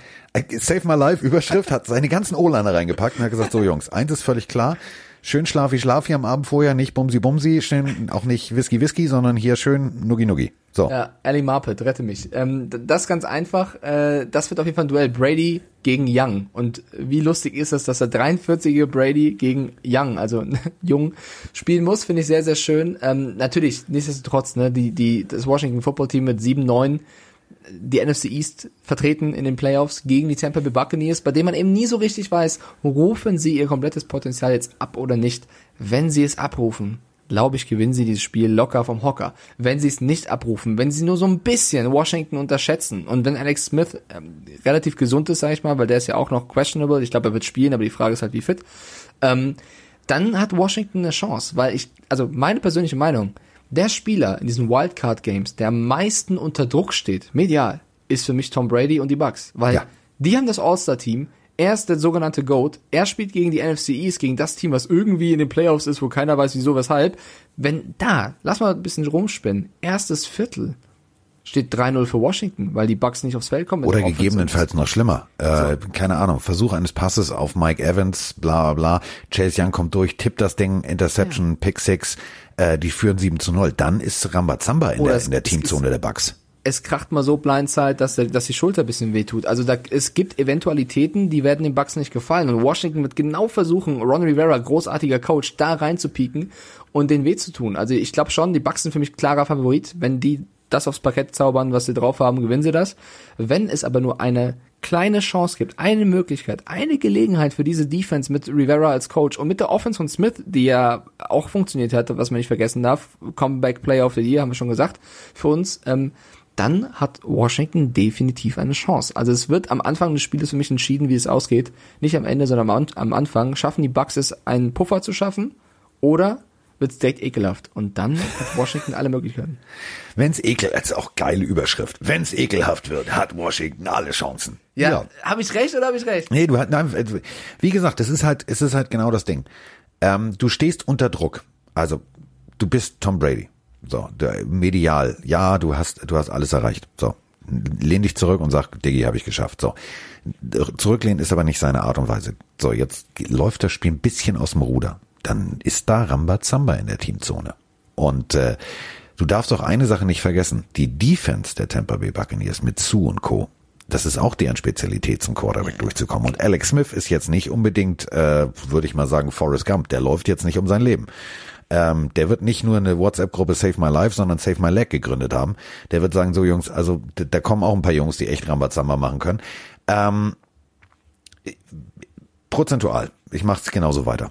Äh, sage ich Bucks 75, Washington 25. Ich würde sogar fast 85 geben. Also für mich ist das das größte Gefälle in dieser Wildcard. Aber genau das ist ja die Chance. Genau das meinte ich ja gerade. Frag mal die Chiefs, als sie gegen die Raiders gespielt haben. Die waren auch so, ey, was passiert hier? Wieso verlieren wir? Was passiert hier? Was passiert? Oh, schon um? Wahrscheinlich, wir haben verloren. Ja, auch letztes Jahr Playoffs. Ravens Titans war ja ähnlich. Da waren die Ravens haushoher Favorit. Also es ist ja, Ja. möglich. Und genau darauf wird Washington bauen. Wir sind der Underdog. Wir haben nichts zu verlieren. Wir hauen die weg. So ganz einfach. Und für alle, die jetzt sagen, ja, Brady, wenn jemand under pressure kann, dann er. Leute, ich weiß das. Ich habe die Patriots-Erfolge und auch äh, miterlebt. Aber ich weiß auch, Brady letztes Jahr in den Playoffs gegen die Titans, das, das heißt nichts, ja. Also es, äh, da müssen auch die Receiver und andere Spieler funktionieren, weil natürlich lastet der Druck auf Brady, aber der Druck lastet genauso auf den anderen Spielern, wenn die so ein All-Star-Team sind und plötzlich funktioniert's nicht. Also deswegen klarer Favorit Bucks, aber wenn es eine Möglichkeit wenn, gibt, Wenn das Wörtchen wenn nicht wäre, ja, wird's für? Buccaneers doch schwer. sagst du auch Bucks oder Ja, ich sag ne, der, der, der, Diggi, nee. Ich habe heute ja noch mal kurz auf den Weidezaun gepinkelt, damit ich irgendwie ein bisschen Spannung im Körper kriege. Nie klar. Alter, wie, wie, wie wild wird das? Die Wildcard wird wild. Wenn Washington das Boah, machen sollte. Stell dir das mal vor, so erste, so Nur kurz vor, kurz vor der Halbzeit. Washington führt 10 zu 0. Alter, der, Brady dreht durch, fetzt sich mit Antonio Brown in der Teamzone. Ähm, pass auf, Gronkowski muss schlichten, kriegt dabei einen Schlag mit dem Helm gegen die Schulter. Hau äh, komplett Antonio Brown aufs Maul. Dazwischen steht Bruce Arians, der versucht, jetzt hört er mal auf, jetzt hört er mal auf. Sue auf dem Feld eskaliert komplett, fliegt vom Platz. Also, da, oh, das wäre Hass. Ja. Kann Glaubst alles du, passieren. Glaubst du, Dwayne, glaubst du, Dwayne Haskins guckt das Spiel aus dem Stripclub raus, oder? Dwayne Haskins sieht nichts, weil er die Brüste von irgendeiner Stripperin im Gesicht hat. Keine Ahnung, ist mir völlig, also wirklich ohne Scheiß. Wenn er schlau ist, wenn er ganz schlau ist, dann würde er jetzt äh, sich hinsetzen, würde irgendwie einen Post absetzen, ich drück meinem Team, ich hab's verschissen, aber ich drück euch alle Daumen, die ich hab und so weiter und so fort. Mal kleine Brötchen backen, aber garantiert, so, so wie, so wie du sagst, der sitzt im Stripclub. Du sitzt, sitzt, siehst irgendeine Tante auf seinem Schoß und er sagt, ey, Playoffs, Baby. Wenn Washington es irgendwie schaffen sollte, wie? Also, das wäre so geil, die NFC East, ey. Naja, gut. Okay, komm. Kommen wir zum nächsten Spiel. Wir tippen beide Bucks. Also dann, ohne Scheiß, dann, dann, dann nehmen die doch, dann nehmen die doch das Kapitol weg und stellen eine Alex Smith Statue hin. Oder? Ach, bitte lass uns das Thema Kapitol nicht aufmachen, sonst. Nee, der hat auch hier, so, meiner einfach nur, du kannst auch diesen berühmten Phallus da nehmen, der da rumsteht. Also dieses, dieser, dieser Obelisk kannst du auch wegnehmen. Ich sagte, wie es ist, mit der Washington Defense wäre niemand ins Kapitol gekommen, aber egal. So, die So. Ravens gegen die Titans wäre das nächste Matchup. Da kennen sich zwei und treffen wieder aufeinander. Big Trust, Big Trust, sage ich nur. Das war ja. die Geschichte damals im letzten Playoff-Spiel, wo sie gegeneinander gespielt haben. Die Ravens mit einer wahnsinnigen Regular Season, mit Lamar Jackson als MVP der Regular Season, ähm, gegen die Titans, die ja mit Mike Vrabel einen kreativen Coach haben, die ja einen integrierten Ryan Tannehill hatten, der von Miami vom Hof gejagt wurde, den die Titans gerne aufgenommen haben. King Henry wurde geboren, Sir Stiffarm. Die treffen jetzt wieder aufeinander und äh, wir, wir haben es in der Countdown-Show damals auch schon mit Chris äh, Isala besprochen. Der hat so ein bisschen geschildert, wie fertig alle im Lockerroom waren während des Spiels, also in der Halbzeit, aber auch nach dem Spiel, was diese Niederlage bedeutet hat, weil die waren alle übermotiviert, Ja. großes Selbstbewusstsein, das wurde komplett gecrushed von den Titans. Und jetzt, ja, jetzt, auch wenn sie mir das Herz gebrochen haben in der Regular Season, sie haben ja einen Riesenlauf, Ja. die letzten Spiele alle gewonnen, jetzt haben sie die große Chance, das wieder gut zu machen. Ja, Chancen muss man aber auch nutzen. Künstlerische Pause, jetzt merkt ihr, ne? So, ähm, Derrick Henry, also ist erst der achte Spieler in der kompletten 100-jährigen Geschichte der NFL, der mal eben kurz 2000 Jahre zusammenläuft. Das bedeutet, die O-Line sind Bestien. Der Running Back ist sowieso ein Viech. Und Tannehill kann auch noch werfen und selber laufen. So, jetzt stehst du da als Defense-Koordinator der Ravens und sagst, ja, okay, komm, dann müssen wir ein bisschen was tun. Wir haben aber auch eine sehr produktive Offense. Äh, Fehler. Jetzt kommt Game Show Carsten. Äh, Fehler. 186 Punkte erzielt, nur 89 zugelassen in den letzten Spielen. Gut, da war aber auch Jacksonville und Cincinnati dabei. Das sind jetzt nicht unbedingt Playoff-Gegner. Ich finde, seit Woche 9, ich habe mir komplett jetzt mal alles durchgeguckt und nochmal irgendwie Game Highlights und so weiter und so fort. Seit Woche 9 sind die Ravens nicht mehr explosiv und meiner Meinung nach extrem berechenbar. Sie spielen zu Hause, ja, das spielt ihnen noch alles in die Karten. Aber die Kombination Derrick Henry mit der O-Line und Quarterback und der top junge Receiver, Albtraumsituation. Weil auf der anderen Seite, finde ich, ist Baltimore nur noch Lamar Jackson läuft ein bisschen und wirft ein bisschen. Und ab und an läuft noch ein anderer. Aber irgendwie ist das nicht so cool. Also letztes Jahr war das imposanter, oder? Ja, auf jeden Fall. Also es, das Spiel ist in Tennessee, meintest du gerade, oder? Oder habe ich es falsch verstanden? Ja, gerade? Tennessee. Ja, in Tennessee. Ähm, ich ich, also ich habe ja schon gesagt, die haben mein, mein Herz gebrochen. Ähm, ist vor allem für Lamar Jackson, finde ich, steht auch viel auf dem Spiel. Also das an der Regular Season jetzt, er musste erstmal dieses Image lo- loswerden, dass er nur ein Running Back wäre auf der Quarterback-Position. Das ist er ja auch losgeworden, wurde MVP, hat überzeugt, hat äh, krass zugelegt über die eine Offseason, hat seinen, seinen Pass verbessert, okay. Hat dann aber in den Playoffs verkackt, hat dieses Jahr auch in wichtigen Spielen hier und da dann doch wieder so ein bisschen mehr wie ein Läufer reagiert und nicht wie ein, wie ein guter Quarterback, der auch passen kann. Jetzt, sollte er jetzt wieder in den Playoffs gegen die Titans ein schlechtes Spiel machen und rausfliegen, dann hat er echt so langsam so ein Image, dass er in den großen Spielen nicht das abrufen kann, was er in vielen anderen Spielen zeigt, und zwar, dass er nicht nur laufen kann, sondern auch passen. Das heißt, es ist, finde ich, für Lamar Jackson ein extrem wichtiges Spiel. Und die Titans, ähm, also ich gucke mal kurz auf den Matchup Predictor bei ESPN, da steht 63 Prozent, dass die Ravens eher gewinnen werden. Ich finde das nicht so deutlich. Für mich ist das eher ein 50-50, wenn nicht sogar eher ein bisschen bei den Titans, weil sie eben zu Hause spielen. Ähm, sie sind in der Regular Season schon aufeinander getroffen, da haben die Titans nach Overtime gewonnen. Also das wird ein spannendes, enges Spiel. Und warum ich auf die Titans tippe, ist, wenn es hart auf hart kommt, wenn die Nerven flattern, dann haben die Titans eben einen, auf den sie sich verlassen können. Das ist Derrick Henry. Du gibst ihm den Ball und der ballert da durch. Also sechs eigentlich. Die O-Line musst du dazu zählen, weil die Ja, sind natürlich. in, in, in Crunch-Momenten sind die großartig. Absolut. O-Line äh, zum Laufspiel gehört für mich genauso dazu. Bei den Ravens, was passiert, wenn es nicht läuft? Was machst du, wenn, wenn Jackson struggelt? Auf wen wirfst du? Wen gibst du den Ball? Was ist der Plan? So. Also du hast einen Marquise Brown, klar, der ist aber auch schon genug, genug oft abgetaucht in, in gewissen Momenten. Du hast äh, auch noch Running Backs, die liefern können, aber du hast keinen Derrick Henry, du hast keinen, den drückst den Ball in die Hand und sagst, rette uns. So.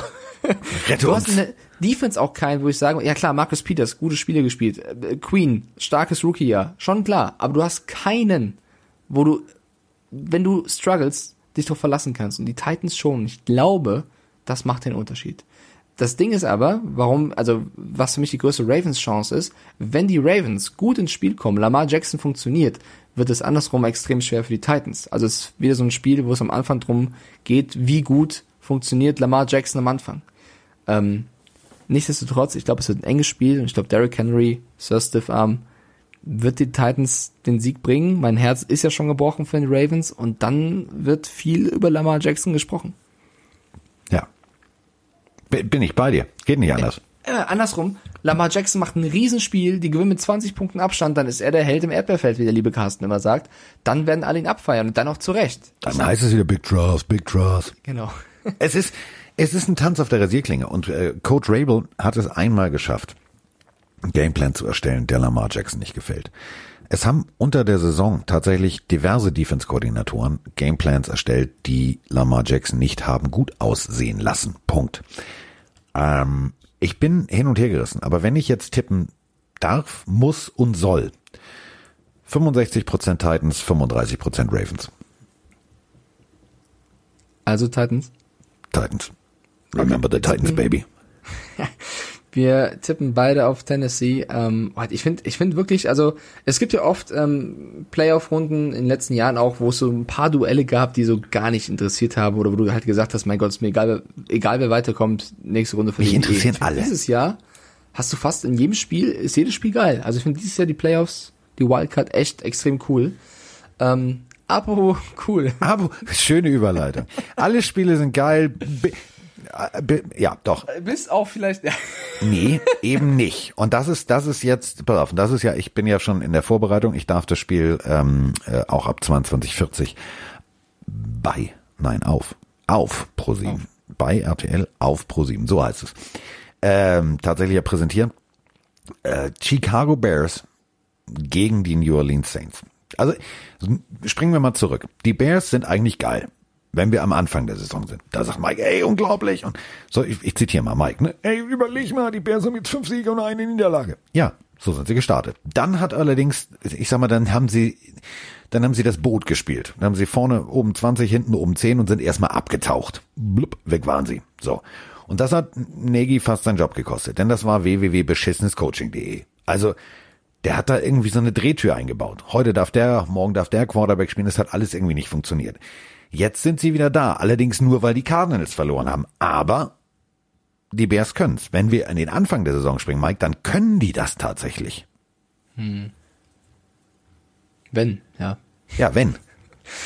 Also Michael Thomas ist wohl raus, äh, was das Spiel betrifft. Und jetzt werden alle sagen, naja, die Defense der Bears ist ja eigentlich ziemlich stark. Also läuft ein Khalil Mack rum. Äh, Da laufen einige rum.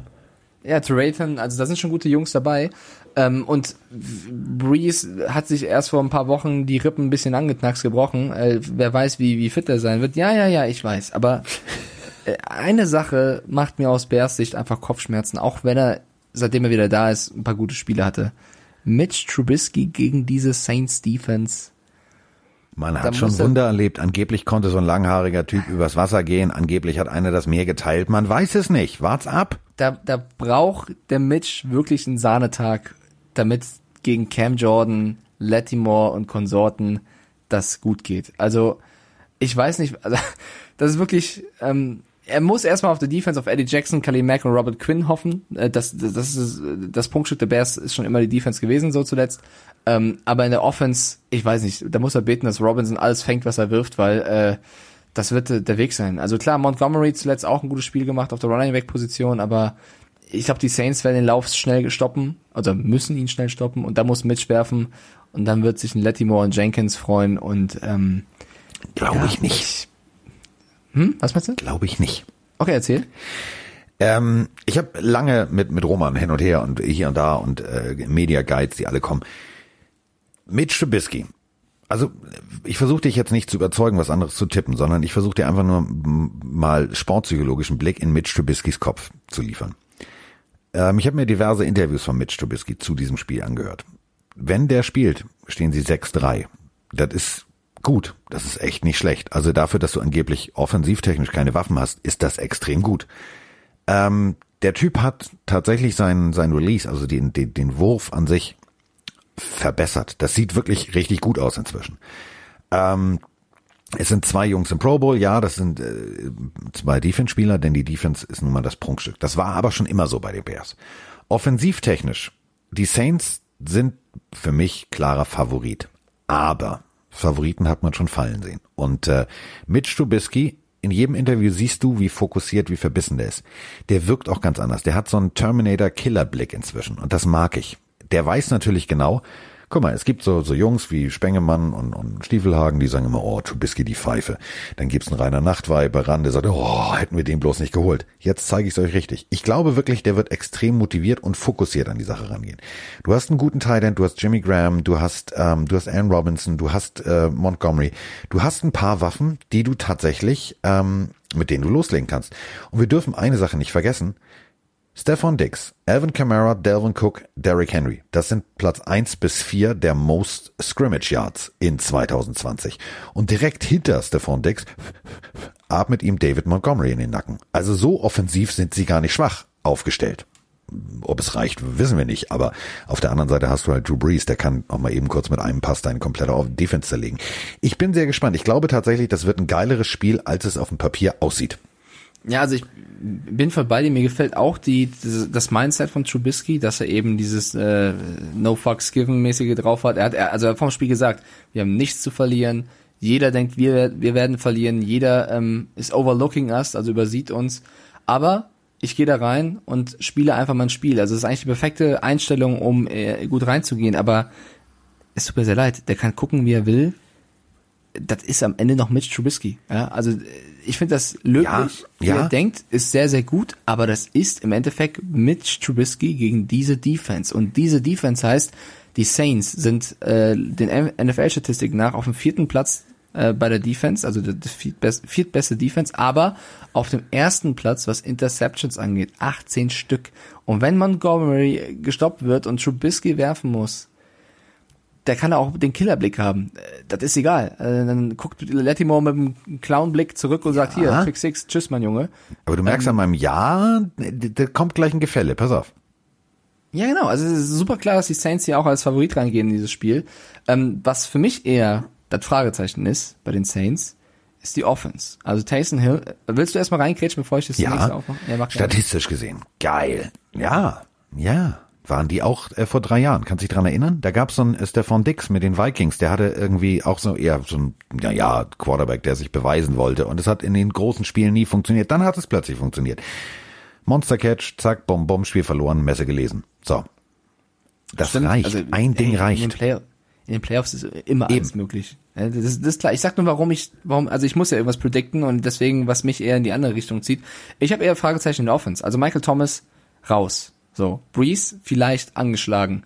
Ähm, dein Running Back baut große Scheiße mit Alvin Kamara, auch wenn er davor großartig war und sechs äh, Rushing Touchdowns erzielt hat. So, das ist auch wieder so ein Unruheherd, sag ich mal, der halt leider da ist. Ähm, deswegen habe ich eher Bauchschmerzen in der Offense. Ich hoffe, dass Breeze die alle zusammenkriegt und sein Spiel durchzieht, weil wenn es da irgendwie rumort, das ist das Letzte, was du brauchst. Ich glaube, wir haben ja beide gesagt, die Saints gewinnen den Super Bowl vor der Season. Ja, jetzt sieht Ja. es nicht ganz so aus, weil sie viele Probleme haben. Ich glaube aber, dieses Spiel kann ein extrem wichtiges werden, um die Mannschaft jetzt in Richtung Playoffs, Playoffs zusammenzurücken. Wenn sie hier die Offense aufs Parkett bekommen, ohne Thomas, und hier eine starke Defense-Leistung in die Bears zeigen, kann das ein Momentum schaffen für die nächsten Spiele. Und ich muss tippen, es ist in New Orleans, ähm, New Orleans, ich, ich sage, die Saints gewinnen das. Und das ist für mich sogar mit das klarste Spiel der Wildcard Round. Auf dem Papier, ja, ist es das klarste. Ähm, bin ich auch völlig bei dir. Bin, also wer jetzt gegen die Saints tippt, der, der hat Lack gesoffen. Der ist nicht ganz sauber. Der ist nicht richtig verlötet. Ähm, ich habe aber tatsächlich, wenn ich jetzt hier Prozente so geben muss, was ich jetzt angefangen habe, also ziehe ich das so konsequent durch, ähm, sehe ich die Saints als klarer Favorit. Aber unterschätzt mir niemals die Underdogs. Das ist, war schon immer so. Es kommt dann immer, immer in den Playoffs so ein Team, wo ich sage, wie haben die das denn geschafft? Ähm, ist den Saints jetzt ein paar Mal passiert, deswegen glaube ich tatsächlich, die sind so auf der Hut, die werden ganz, ganz solide, sobald sie in Führung sind, das Ding runterspielen und irgendwie äh, viel, viel Time of Possession benutzen. Aber unterschätzt mir die Bears nicht. Ich glaube tatsächlich, es wird eng. Ich würde jetzt von der Logik her, als Mensch, der denken kann, sagen Saints 85, Bears 15. Von der eben Emotionalität her, der Bears, sie haben es endlich mal wieder verdient nach Super Bowl 20 mit eben damals Ron Rivera, dem jetzigen Coach des Washington Football Teams, und ich habe nicht Redskins gesagt, ähm, damals im Super Bowl mit William the Fridge Perry und Jim McMahon. Das war einfach ein geiles, das war ein geiles Ensemble.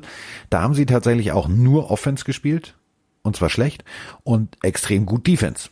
Also ähm, man muss ehrlich sagen, die Bears damals ist eine große Parallele zu den Bears heute.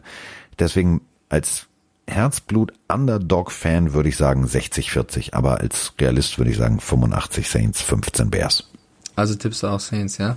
Yep. Ähm, oder? Yep. Saints? Okay. Ich habe kurz mal gegengecheckt. Also es gibt wohl doch Hoffnung, dass, dass Michael Thomas fit gespritzt werden könnte fürs Spiel. Also es ist noch ein Fragezeichen. Breeze sagt, er wäre excited, äh, wenn er zurückkäme. Ist noch nicht ganz klar. Er Ähm, wäre excited, ist auch geil. I'm very excited. I would be excited if he's coming back. Also ähm, mal gucken, äh, ob Michael Thomas mitspielen kann. Und kurz das andere Szenario, wenn die Bears hier die Saints schlagen, den Upset schaffen, sag ich mal, also kreiert das andersherum halt ein Riesenmomentum. Dann äh, gehen die Bears in jedes Spiel mit voller Selbstbewusstsein rein und äh, Dann hast du, dann hast du einen neuen Geheimfavoriten, weil dann hast, die haben dann so viel Rückenwind, da habe ich Angst. genau. Und jetzt kommen wir zum letzten Spiel, was wir tippen müssen, wo wir einiges, glaube ich, zu besprechen haben. Ähm, denn die Cleveland Browns. Ich leg schon mal die Füße hoch, warte. So, jetzt können wir anfangen. So. Die Cleveland Browns treffen auf die Pittsburgh Steelers. Das war doch schon letzte Woche so. Ja, genau. Das Nur machen die jetzt wöchentlich. Bis zum August durch. Nur dieses Mal werden die Steelers mit der vollen Kapelle antreten. Also Big Ben wird der Quarterback sein, nicht Rudolph. Ähm, das wird, glaube ich, die Browns ein bisschen motivieren, dass, oder es wird eine der Motivationsgründe sein für die Browns, da voll reinzugehen, dass die Steelers eben letzte Woche noch so Larifari gemacht haben und jetzt eben mit den richtigen Spielern dastehen. Das wird ein Grund sein. Der nächste Grund, bevor wir über die blöde Corona-Situation bei den Browns reden, wird sein, also wir haben vom positiven Trash-Talk vorhin gesprochen, bei Brady und Chase Young. Ja, das ist großartig für Ja. die beiden. Negativer Trash-Talk. Und ich muss ihn leider wieder, obwohl ich ihn eigentlich mag, aber das, die Sympathie leidet Da ist er extrem. wieder. Ja, ich, ich folge ihm auch nicht mehr bei Instagram, ich bin beleidigt. Ähm, Juju Smith-Schuster. Also ich, ich mag ihn. Es ist ein gute Der Laune ist doch mal mit dem Klammerbeutel Vibes. gepudert worden. Also jetzt mal ehrlich, der ist dumm. Lustiger Kerl, ja, lustiger Kerl, verbreitet gute Laune, Spaß und so weiter. Aber es gibt Grenzen. Ich finde, wenn es respektlos wird, ist es nicht mehr lustig. Das war mit dem Tanzen auf Logos so, dass es bei TikTok war, ist mir Latte, es geht mir eher um die, die, die Geste als solche. Hat er angeblich eingesehen, hat das gesagt, er macht es nie wieder, ähm, will disziplinierter auftreten. Okay, habe ich ihm geglaubt, finde auch, er hat im nächsten Spiel Leistung gezeigt und das wieder gut gemacht. Warum zum Fick, tut mir leid für die Wortwahl, musst du jetzt wieder austreten, äh, jetzt quasi nicht mit, mit TikTok oder mit irgendwie auf Logos tanzen, sondern mit deinem Mund.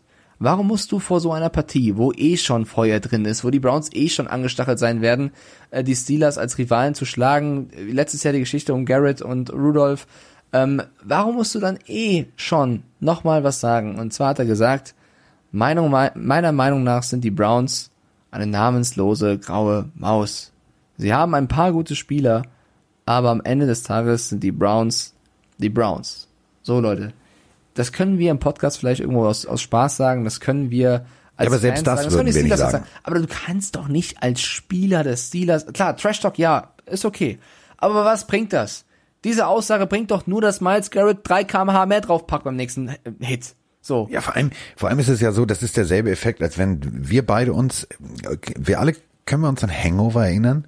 Dieses, ja, ich will sehen, ob es noch bringt. Reiz Mike Tyson nicht. Ich stelle mich auch nicht vor und sage, oh, du hast, du lispelst, aber es klingt aber dämlich. Da weiß ich, der scheppert im Karton. Und genauso machst, das machst du nicht. Warum? Also ich verstehe den Sinn nicht. Ich verstehe ihn nicht. Er lernt ja vor allem nicht. Er macht einen TikTok auf dem Logo, ist respektlos, wird ein Spiel aus dem Leben gehauen. Alle lachen drüber. Mike Tomlin sagt nach dem Spiel, hm, vielleicht müssen wir da mit Juju reden, das hilft dem Team nicht, wenn er die Gegner so damit reizt. Was macht Juju? Ja, sagt sorry, spielt im nächsten Spiel gut, lässt auch sein, alles gut, sucht sich ein neues Hobbyfeld, wie er abfacken kann und redet so einen Scheiß vom Spiel. Also Trash Talk, ja, von mir aus kannst du auch irgendwie sticheln und sagen, ja, die Browns sind gar nicht so gut, wie alle denken.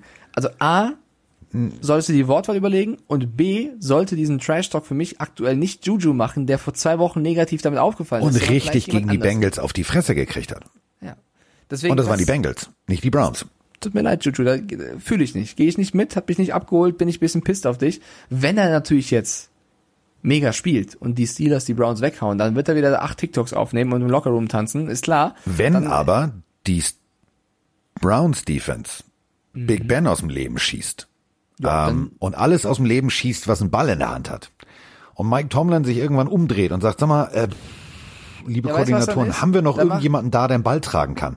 Dann weißt du, wo die Motivation herkommt. Ja, weißt du, was dann passiert? Dann passiert auch TikTok, aber nicht auf irgendeinem Social Media Kanal, sondern es sind die Watschen, die Tomlin Juju in einem Lockerroom gibt. Also Ja. TikTok, mein Freund, da wird's richtig knallen. Also wenn die das verkacken, dann will ich nicht Smith Schuster im Lockerroom des Steelers sein, weil da werden die, wird das Team auch wissen, das hat uns mal gar nichts gebracht. Aber das ist viel Spekulation. Ich finde nur vorm Spiel bringt das nicht so viel, ähm, weil mit der Aussage hast du den Gegner nicht geschwächt, sondern eher Und es verändert die Dynamik.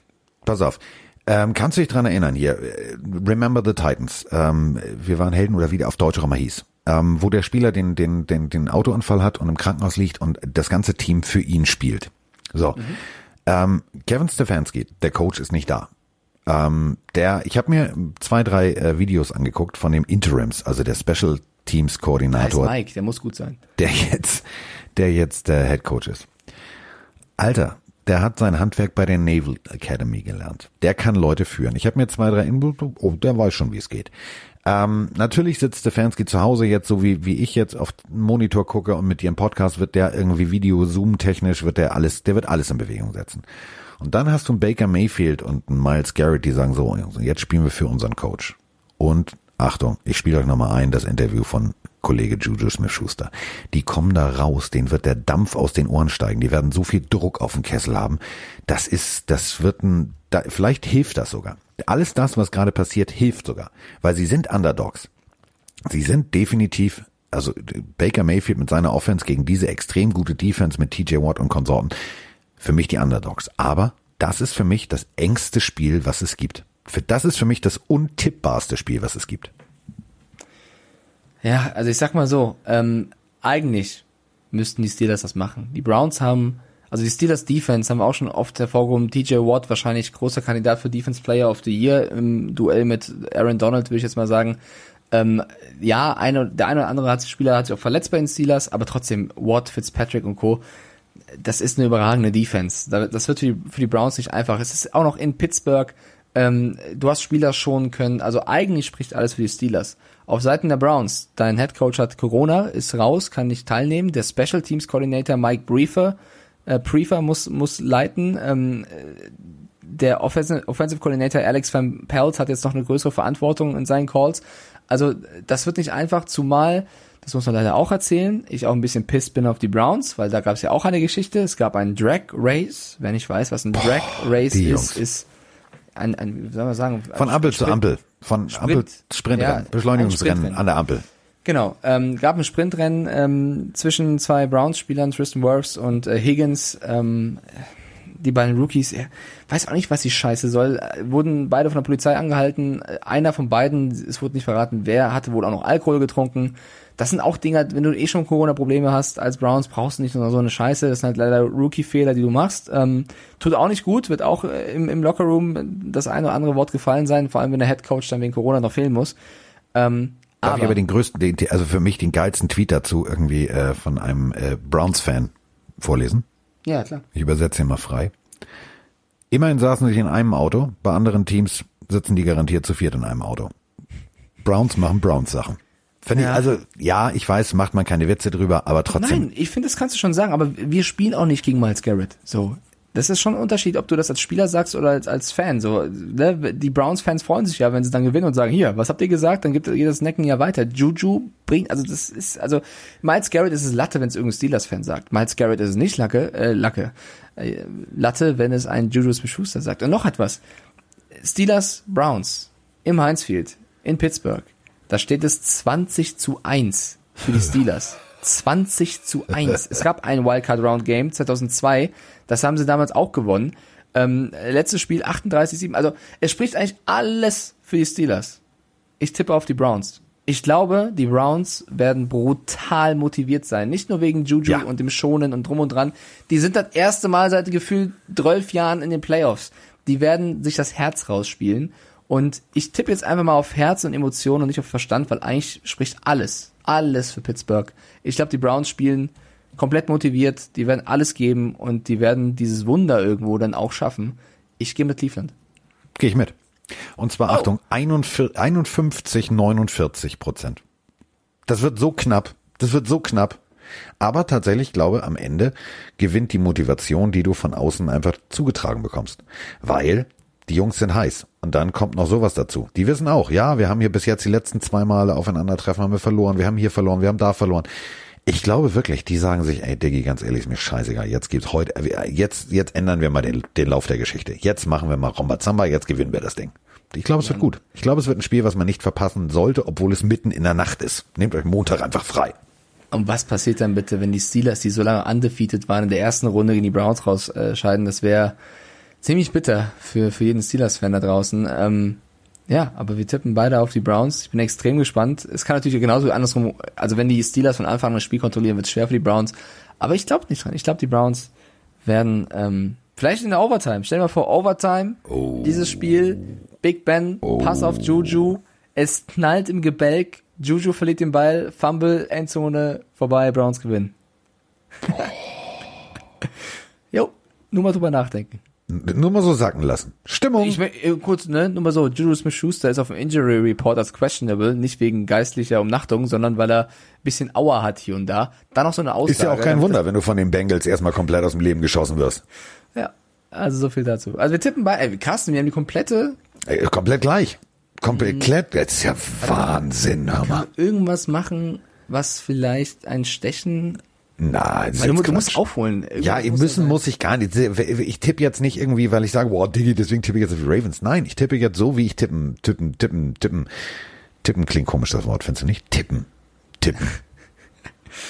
Ist ein komisches Wort. Stell mal vor, da tauscht nur zwei Buchstaben aus, dann klingt das Okay, ganz komm, wir haben, anders. wir haben noch äh, eine Chance, einen Zusatz, den wir hier machen. Und zwar, jeder von uns tippt ein Spiel, das in die Overtime geht. Oh, Weißt du, einfach nur so als, äh, das aber nur herbeigezogen wird, wenn es ein Stechen gibt. Ja? Wenn einer recht hat. So, jeder tippt ein Spiel. das Was? in die Overtime geht. Ich lasse die mal den Vorzug und tipp dann ein anderes, der Fairness halber. Oh, Aber du bist ja, du bist ja eine Maschine. Du bist ja eine Maschine. Ähm, ich sage dir, Los Angeles Rams, Seattle Seahawks geht in die Overtime. fuck, das ist ja auch mein Tipp. Scheiße. Okay, Rams, Seahawks sagst du. Ähm, was sag ich? Also Bucks glaube ich nicht. Bills glaube ich auch nicht. Wenn natürlich beide in die Overtime gehen, ist Kacke, die wir tippen, aber dann sind wir einfach Ja, dann sind wir einfach dumm. äh, Colts, Bills, Ravens, Titans, Bears, Saints oder Stell dir mal vor, Bears Saints würde in die Overtime gehen. Alter Falter. Da wäre aber, da wäre aber richtig Druck im Gebälk des, äh, des, des Mercedes-Doms. Da wäre richtig Halligalli. Ich sage, Ja. Trommelwirbel. also ich habe zwei gerade im Gedanken. Brown Steelers, wobei ich da halt auch die Gefahr sehe, dass Steelers einfach äh, souverän wegmarschiert am Anfang, weil sie zu gut sind. Ja. Oder, wo ich gerade eher mitgehe, weil ich glaube, das wird das engste Spiel von allen, mit neben deinem, Ravens Titans. Uh, Und ja, das ich kann sage, sein. Ich sag Ravens Titans, come on. Come on. Okay. Here we go, here we go. Das wird super. Also wir haben äh, ein großartiges Wochenende vor uns. Ich bin, ich bin, ich bin, ich bin, bin förmlich völlig angefixt. Ich freue mich auch wirklich. Also ähm, ich habe hier so viel vorbereitet. Ich habe äh, Ausdrucke hier. Egal was ich lese, es macht mir alles Bock. Also wenn ihr tatsächlich ähm, montags die Möglichkeit habt zu sagen, ich fange ein bisschen später an, zieht es durch. Also der Samstag und der Sonntag. Ähm, wir schreiben Geschichte. Wir sind das erste Mal komplett auf Pro7. Finde ich geil. Ja, Leute, also da draußen, wir wünschen euch auf jeden Fall ein wunderbares Playoff Wildcard Wochenende. Genießt es. Äh, wir nehmen dann wieder Montag auf und äh, berichten davon. Ähm, ich bin auf jeden Fall auch heiß. Also ich werde, glaube ich, auch jedes Spiel gucken. Da darf man sich nichts, also ich werde mich, wenn man, wenn man nur eine Minute verpasst, glaube ich, ärgert man sich danach. Ja, deswegen äh, haben wir jetzt, äh, apropos Minute, wir haben jetzt äh, 190 Minuten. Also klassische Hollywood-Länge haben wir durch. Jetzt kommt der Abspann. Jetzt äh, laufen die Namen durchs Bild. Special Effects, Mike Stiefelhagen. Kaffee kochen, Mike Stiefelhagen. Hauptrolle, Mike Stiefelhagen. Maske, Mike Stiefelhagen. Stuntman, Mike Stiefelhagen. Und äh, ausführender Produzent, ich. So, wir sind raus. Danke. Tschüss. Ciao. Mike Weichstiefel Ist in der Haus. In der Haut. In der Haut. Der Haut.